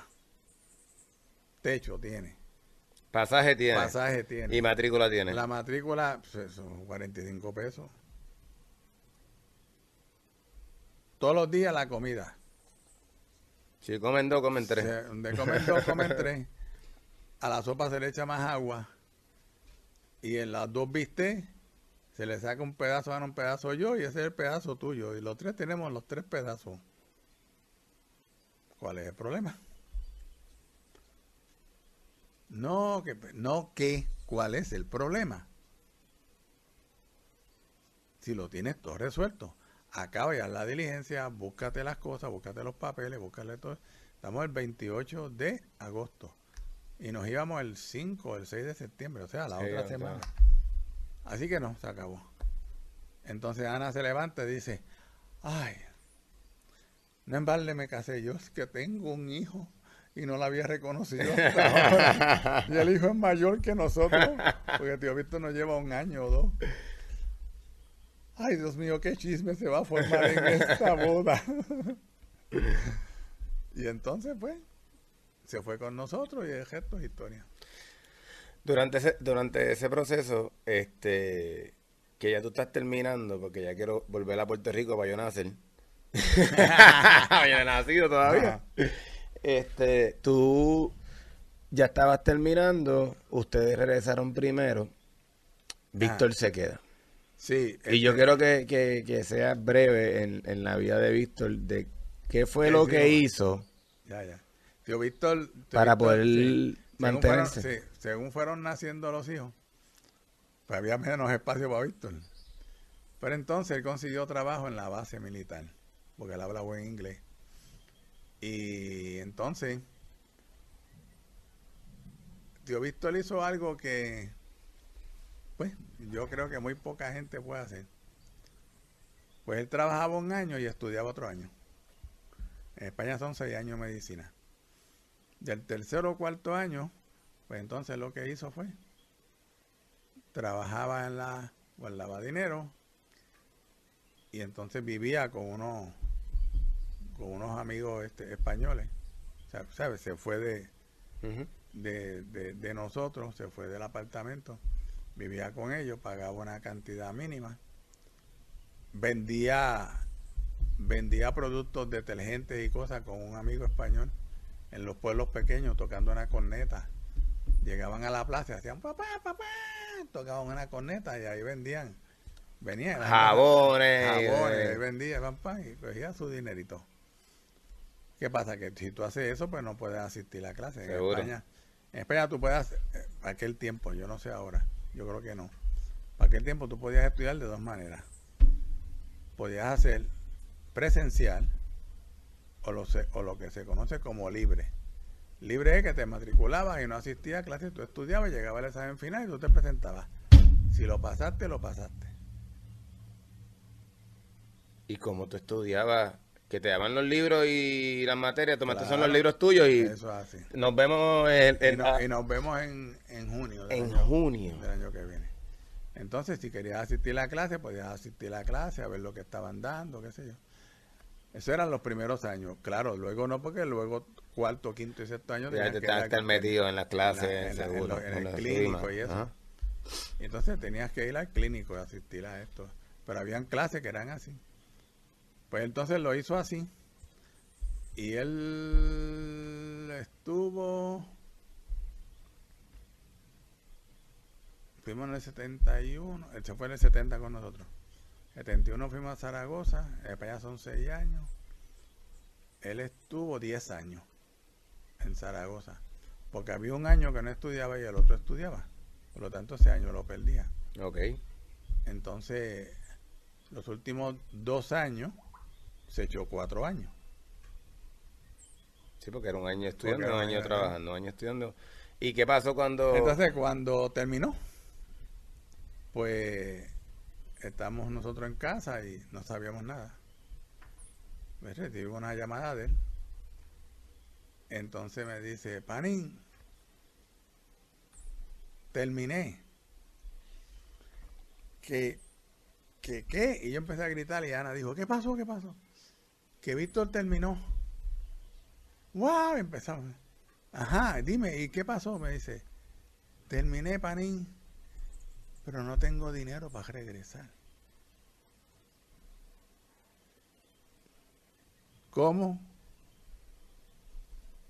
¿A dónde te lo envío? ¿Cómo hacemos? Y me dio las señas, todo eso, papá. Y te dejo porque esta llamada Te va a cobrar a ti.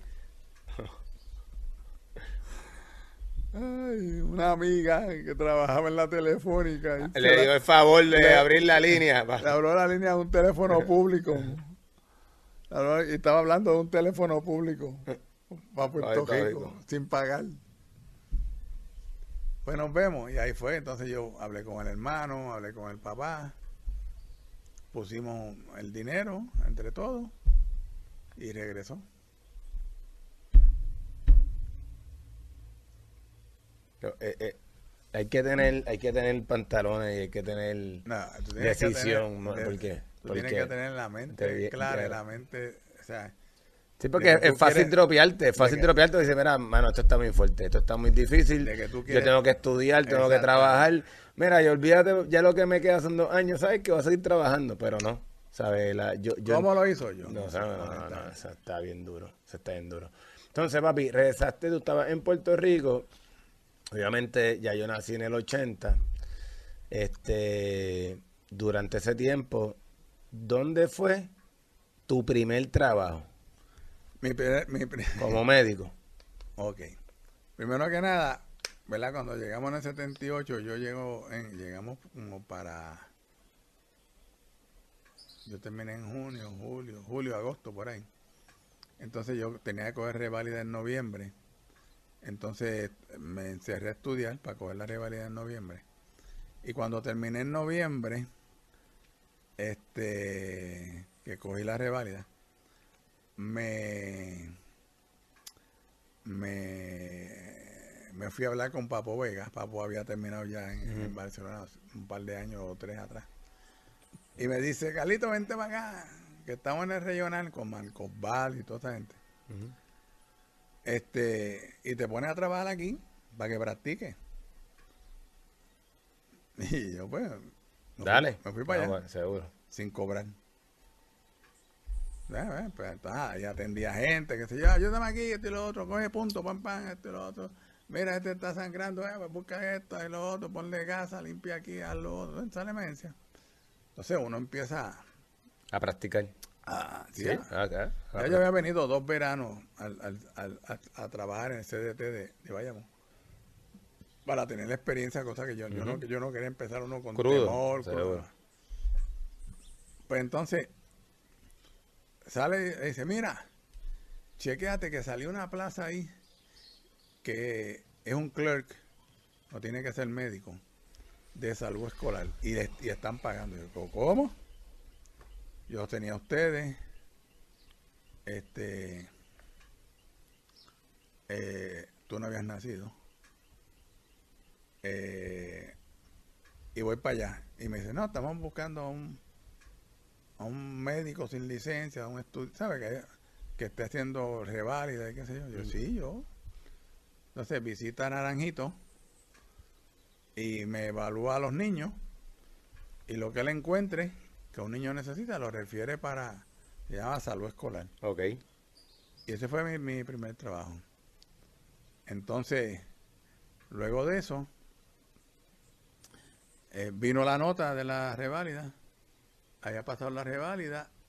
Entonces, eh, podía coger un internado con la primera parte y luego podías tú coger la segunda mientras hacía el internado.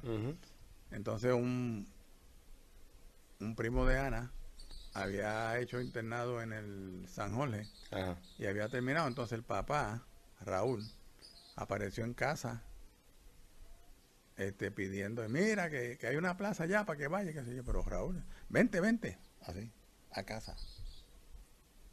Fuimos para allá y efectivamente había una plaza, me cogieron y empecé a hacer el internado. Entonces terminé el internado. Este cogí y mientras hacía el internado me puse ay madre, como tenía tres hijos había que trabajar me puse a trabajar en la policlínica. Ok. entonces allí como no la receta se daba allí mismo sabe que no salía. Pues entonces yo trabajaba allí. Y, y hacía estuve luego naciste estuve en el 80 entonces era peor porque eran cuatro. Yo trabajé en la en luego que salí del internado luego pasé la segunda parte reválida este la tercera parte de la reválida que todo el mundo la pasa así yo tuve una situación porque me enviaron a, a- yo insistí tanto porque necesitaba sacar la licencia iba varias veces a la El colegio médico. No, no, no. Antes se llamaba Tribunal Examinador de Médicos. Ok. Ahora es la Junta. Examinadora. Entonces, no sé qué pasó. No, honestamente, no sé qué pasó. Este, yo iba y no me la daban y no me la daban. Y yo, pero mira, yo necesito eso. eso. Yo tengo hijos que hacía esto y lo otro. Y yo iba varias veces y parece cogieron mala voluntad. Yo no sé qué pasó. Porque me dijeron, ah, sí, tú la quieres. Pues sí, como no, pan.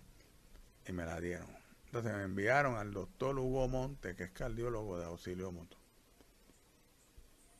Doctor Hugo Monte me dice, ok, pues como eso es práctica, Ajá. ok, mira, entonces ¿qué vas a, qué vas a ver? Condiciones cardíacas. Entonces cuando yo hago la evaluación y qué sé yo, y cuando me pongo a hablar con él, él empieza a hacerme preguntas de cardiólogo. Ajá. De cardiólogo. Y yo unas las contesto, otras no.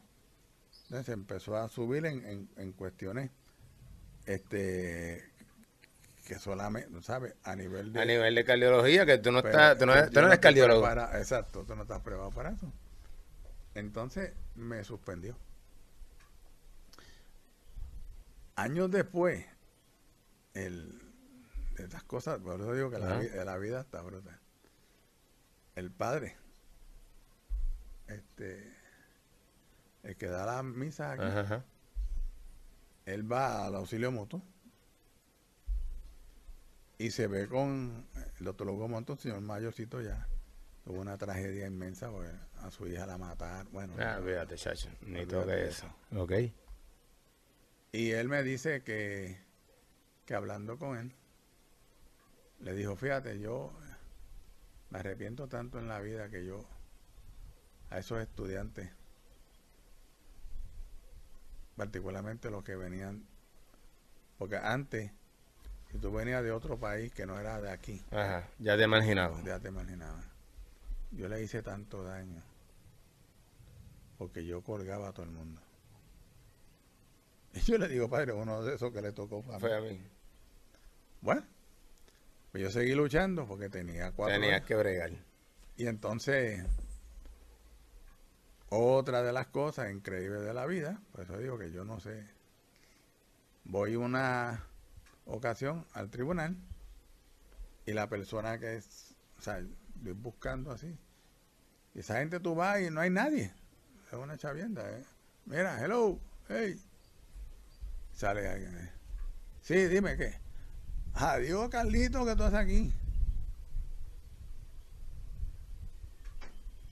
¿quién tú eres? Ah, cara, no te vas a acordar, bastante baloncesto jugamos en el Club de Leones y codazo nos dimos en Santa Rosa, el Club de Leones. Yo soy fulano de tal. Anda, para caray, tú estás así, yo trabajo aquí. Secretario y qué sé yo qué historia. Anda, para candado, qué bien. ¿Qué te pasa? ¿Qué te ayudo? Le digo, mira, estoy buscando una segunda oportunidad porque me enviaron al auxilio donde hubo montas unos meses atrás y, y no me llaman, ¿sabes? Y yo tengo ya, este, ya la saqué en el 80, ya tú tenías un par de años. Yo tengo cuatro hijos. Y yo estoy trabajando y qué sé yo, pero me falta la licencia para yo poder Evolucionar y, yo seguir. el año, el año de servicio, luego lo hice en Naranjito y así. Poder evolucionar porque ya necesito. ¿sabes? El agua sí, está sí, aquí. sí, seguro. Tú eres Canales Quintero, ¿verdad? Yo sí. Carlos, ¿qué? Yo, yo, Carlos Andrés. Ok. Viene con un mamotreto así.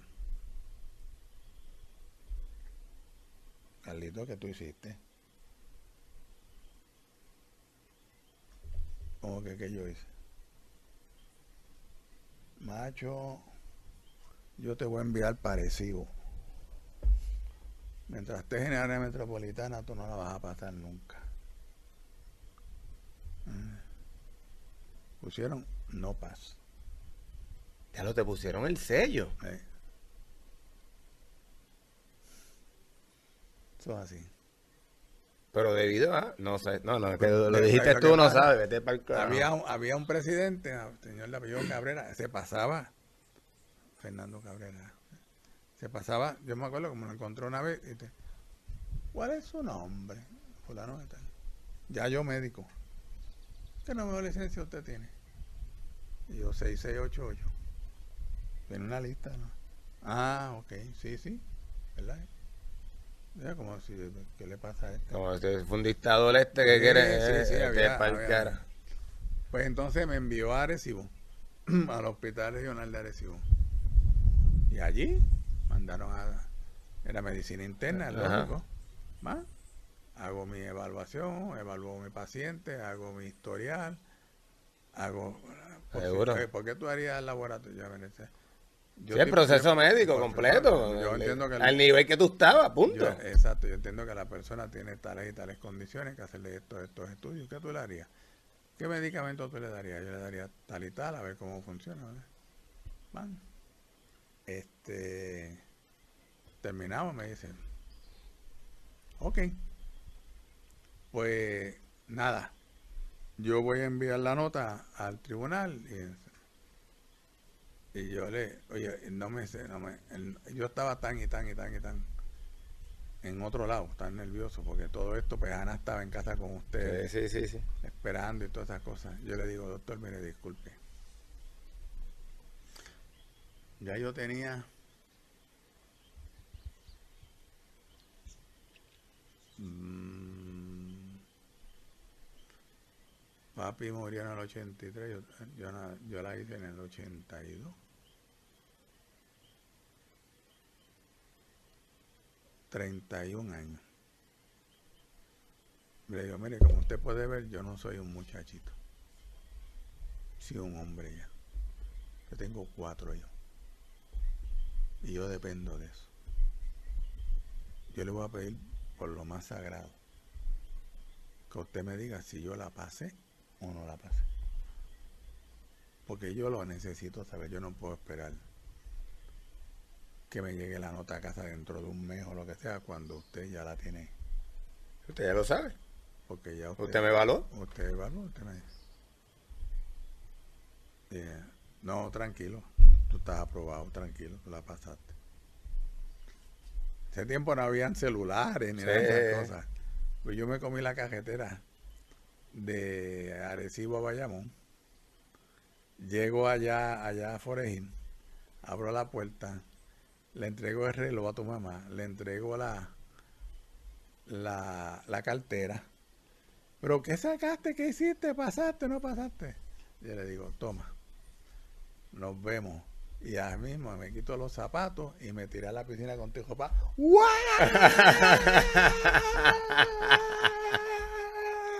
Y mami. ¡La pasaste! Y yo, "Sí". Qué duro. Qué duro, qué duro. Entonces, cosas de la vida. Este, esa persona no la he visto más. Ya la verdad. No la he visto más. La que me dijo que fuera, Sí, la bueno. que me envió para allá, no la vi más. ¿El amigo tuyo? El amigo mío, yo no ah, vete para el que eso fue un ángel que te lo puso ahí. Eh, yo no lo he visto más. Esa es una. Dos. Yo dije ahorita que yo nací el 8, el 6 de agosto del 49. ¿Mm? Seis. ¿Qué mes es el, qué día es el, eh, el, eh, qué día? ¿Qué número es agosto del año? Ah, ¿Qué mes? ay, este. 8. 8. Y yo nací el 6. El 6. Y mi licencia, ¿eh? 6688.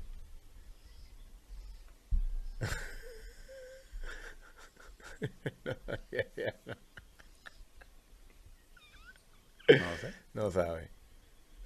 Cosas de la vida. Sí, seguro. Oye, papi, O sea, me tuvo que bajar todo eso para que mi licencia fuera No, no, 6, no, 8, no. 8. el, el, ya le llamo una hora y 45, esto se ha ido como si fuera volando. Te tengo este tres preguntas. L- número uno, la pregunta es en el aspecto de por qué tú cogiste lo de Paradise Kids. Me parece que sencillo. Yo, como el baloncesto es mi, mi loquera, ¿no?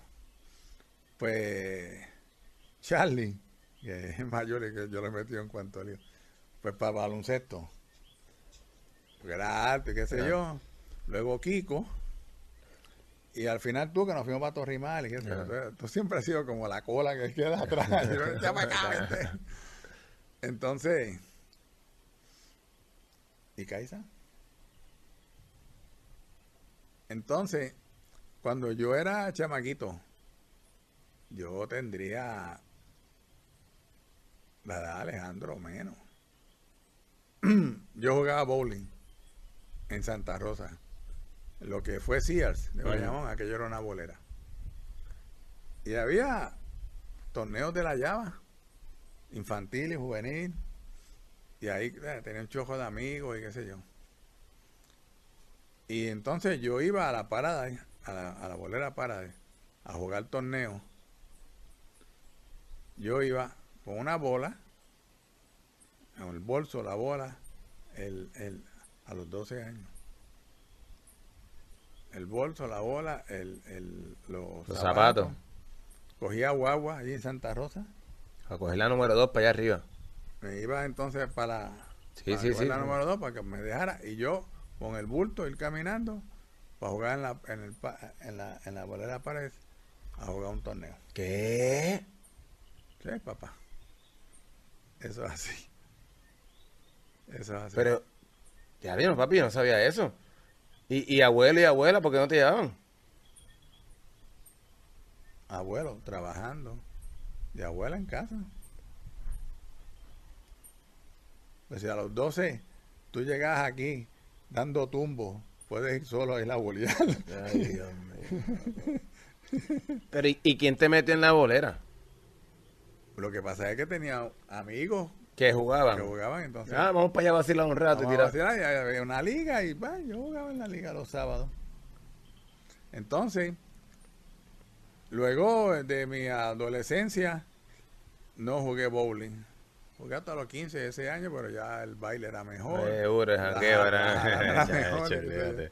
Algo por ahí fue, fue, fue similar a lo que me pasó a mí. El voleibol está mejor que el, el, el bowling. Vámonos al bowling. Entonces, este, cuando ustedes nacieron, dije, espera, espera, espera, espera, espera. Si aquí hay un sitio que yo puedo poner los cuatro a jugar. Y Kaisa no se tiene que quedar. Kaisita se quedaba sentada allí en el banco. Tú también, que eras chiquitito, sentado en el banco. Que no. Después, yo te llevaba a Torrimar, pero ya era tú solo, ya los otros no iban. Seguro. Entonces, no, no, no, ven acá, si podemos ir para la bolera todo el mundo. Todo el mundo y jugar todo el Y esto, mundo. entonces los chiquitos juegan por la mañana. Entonces llegamos allí, pam, pam. Estaba aquella muchacha, no me acuerdo el Eh, nombre. Michelle Ayala. No, No, no era, no era Michelle. No, Michelle está acá en, en- en- Cuando íbamos, me acuerdo. Chewy. ¿cómo, ¿cómo se llama? La flaquita ella, trigueñita. Sí, Sí, sí, que están a cargo de, de eso. Sí, sí. Eran nadie, eran, Eran ocho o diez. eran cuatro gatos. gatos, ustedes llegaron. Entonces Raúl, Sí. que siempre va con ustedes, pues yo me Raúl. Entonces, de ahí entonces conocí a Tony, que las nenas también estaban, a Rufino y a Mary. Ajá. Y dijimos, ven acá, ven acá. Vamos a hacer un club. Vamos a reclutar y tenemos nuestros hijos aquí por los años por venir.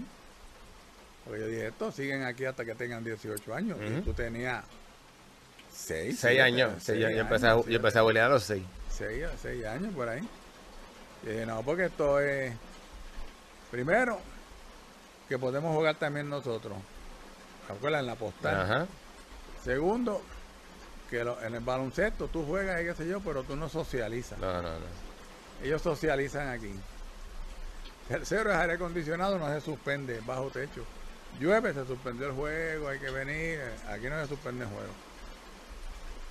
Y lo otro más importante, que juegan niños y niñas. Entonces, como yo me crié en la calle, pues ya uno sabe lo que ocurre. Y esto cuando sean mayorcitos, empiezan a mirar para el lado, ¿de quién se van a enamorar?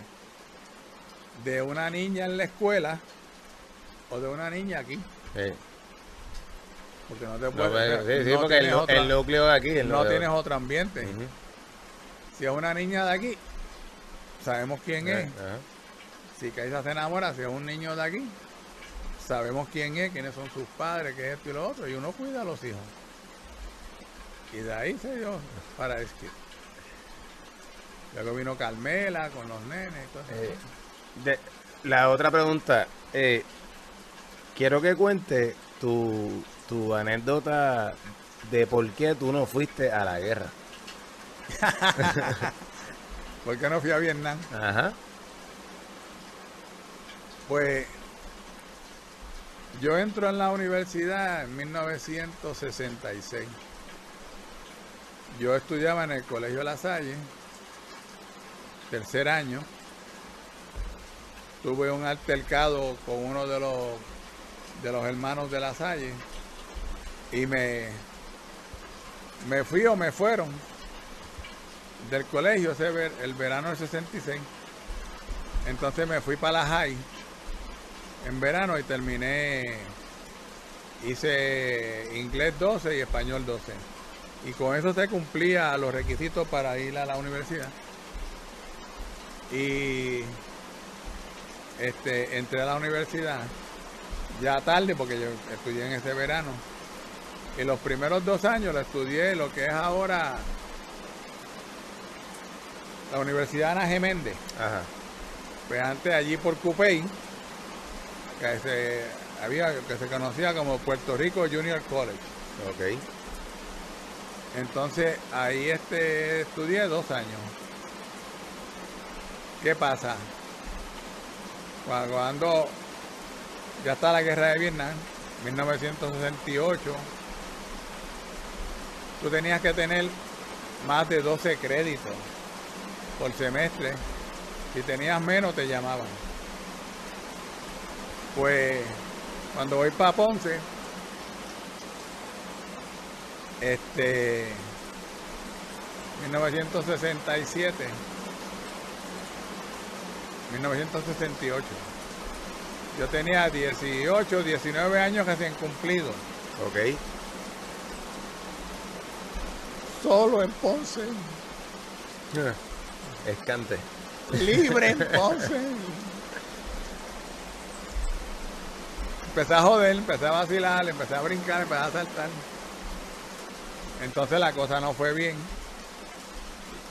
Y me dijeron mira este te tienes que meter porque si sacas menos de 12 créditos te, ¿sabes? te pueden llamar el asunto fue que bueno lo arreglé y qué sé yo. Nunca me llamaron. Amigos míos los llamaron a muchos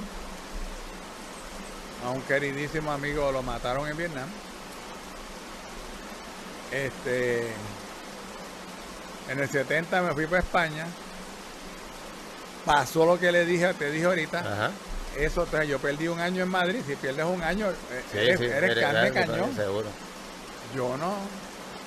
Yo seguí. Y como no me llamaban, yo no fui ni cobito.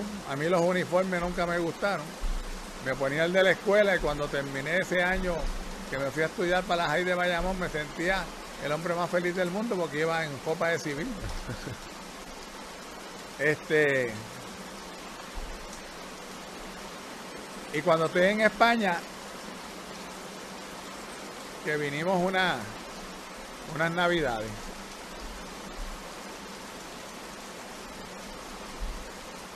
Siete tres, siete cuatro por ahí.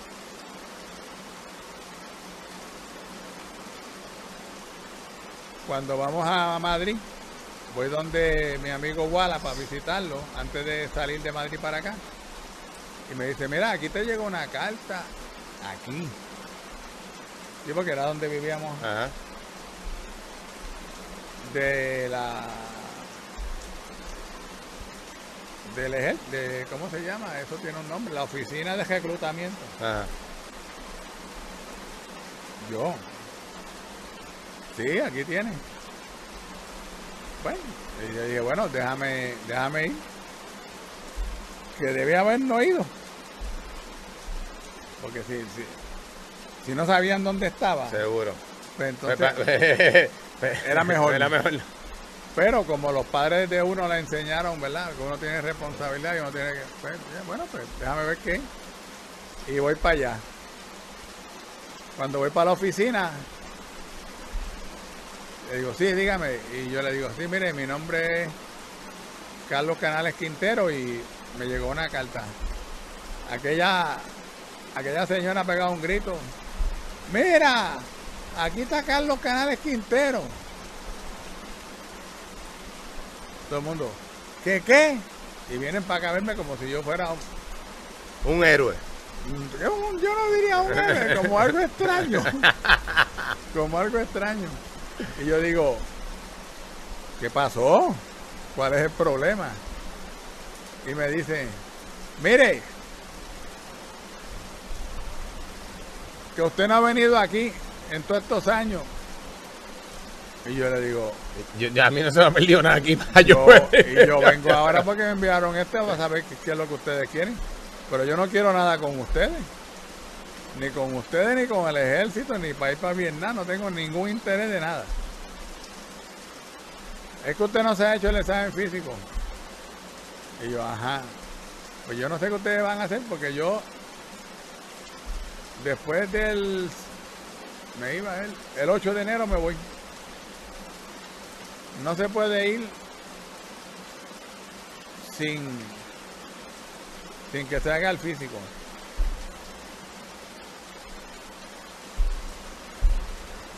Y yo le digo, ¿qué dirección ustedes tienen de mí? Sí, que tenemos una de España que le enviamos eso. Ah, ok. Pues nada, si me van a buscar, me, me envían la carta ya o... Yo, yo me voy. yo me voy. Entonces dice, no, me tiene que dar la dirección de aquí de Puerto Rico, donde usted se está quedando. Yo me estaba quedando en Forejí Ajá. con los papás de Ana. Le di la dirección de mi papá en Santa Cruz. Y le dije, si vienen por aquí, ustedes no me han visto. Si viene un MP, una madre de esa, díganle que él adelantó el viaje y se fue. Y me dijeron, necesitamos que usted se haga el físico lo antes posible. Y yo digo, ¿y cuándo, cuándo será eso? Puede ser pasado mañana en el en el hospital Rodríguez. Hospital Rodríguez es que estaba la entrada del, del morro, Ok. que ahora lo hacen para feria. Ajá. Y dije, bueno, si es así, yo no tengo problema. Yo me lo hago. Fui para allá. Entonces fuimos como, fuimos cuatro. Uno de ellos cogiendo un examen porque quería entrar. Yo le dije, "Mer- che, tú eres loco. ¿Qué tú haces? No, porque yo no estoy estudiando. Yo le dije, pero, pero, Eh, Pero, ¿qué? Pero- pero tú eres loco. ¿Y entonces qué pasó? Ponte, ponte a estudiar, bajar algo, ponte a trabajar. Tú eres loco, a ti lo que te va a dar es un tiro, muchachos. Si fuera que te enviaran para. Pero tú vas para Vietnam. Pero el hombre después para allá. Pues cuando estamos que hacen el físico, este dice, bueno, pues quítense en la ropa. Y yo, imagínate, criado con 27 varones Ajá. en una pandilla. Eh, va, eh, qué vacilón es este, ¿Qué, qué- qué es esto? Entonces dice el, el, el, el médico, tiene que quitar la ropa, la vamos a evaluar y qué sé yo. Bueno, tacho, me quitan la ropa. Han abierto, era diciembre, han abierto las ventanas del, del hospital adrede. en el mojo, una mañana, a las 7 de la mañana. Frío brutal. Un frío, eso es espectacular. Y allí me hicieron el físico y, y yo todo encogido. Mira rápido que yo. Me fui. Ah, que la, en la historia, yo me fui. Y cuando tenía que ir allá para enseñar que había de eso. Pues entonces yo digo, oiga, ¿por qué cuando yo llegué aquí ustedes dicen, mira, que si canales, que si esto, que si lo otro? Ah, usted no sabe, la- no le dijeron la historia de su... No, no me dijeron la historia. Mire, lo que pasa es lo siguiente.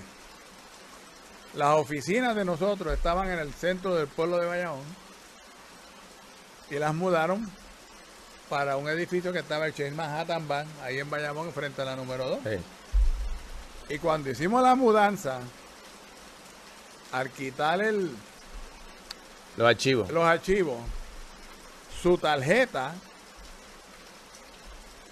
porque tú tienes que inscribirte en la inscripción,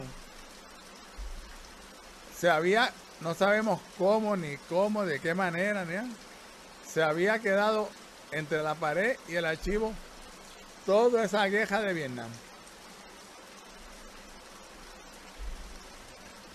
Qué casualidad, ¿verdad? Detrás. Detrás. Escondido. Escondido. Yo no existía para ello. Otra de las Otra cosas. de las otra cosas. de las cosas que yo, bueno, Bueno, pues. Última pregunta y con esto acabamos, papi. Obviamente tú tienes más vida que, que más tiempo vivido que, que nosotros, que, que yo. Y hay algo que yo siempre he querido eh, preguntarte. Y es para, para mí sería eh, sabiduría y es que es para ti, que es para ti la vida. ¿Qué significa para ti la vida? es sencillo. Una vez lo entiendes. Ahí está el detalle. Si no lo entiendes, se te Por eso se te complica, lo sé. La vida es un regalo de Dios. Tú naciste por algo. Naciste por algo y para algo. Hay distintas teorías. Hay gente que dice que uno muere y reencarna y qué sé yo.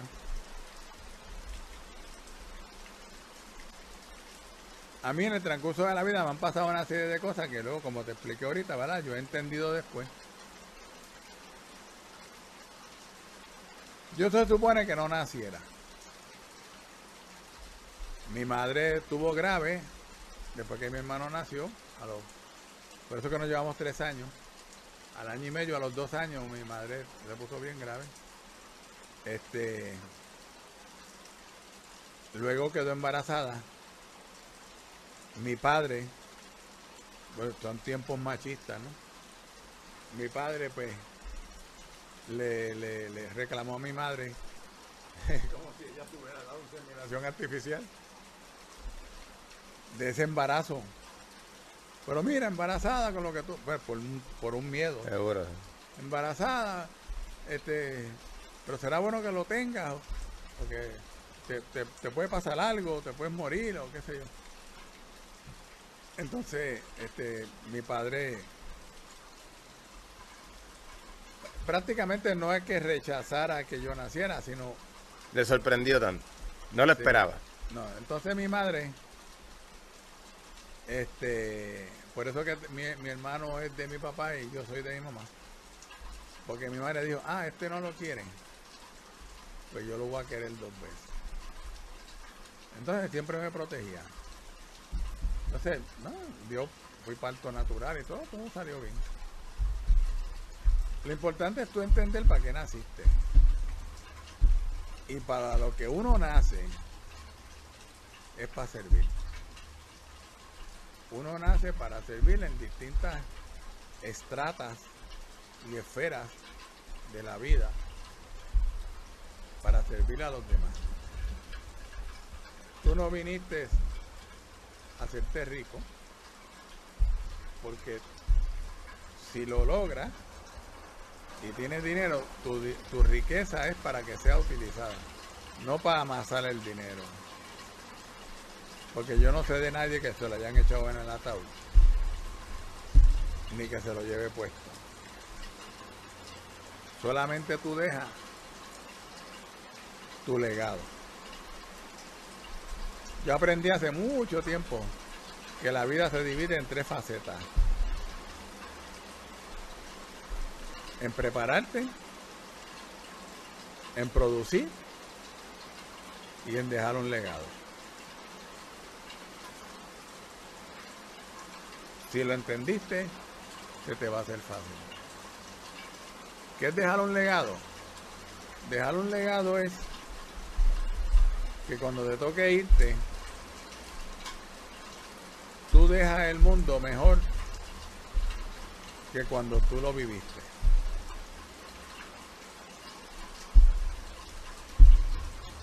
Lo puedes hacer a través de tus hijos,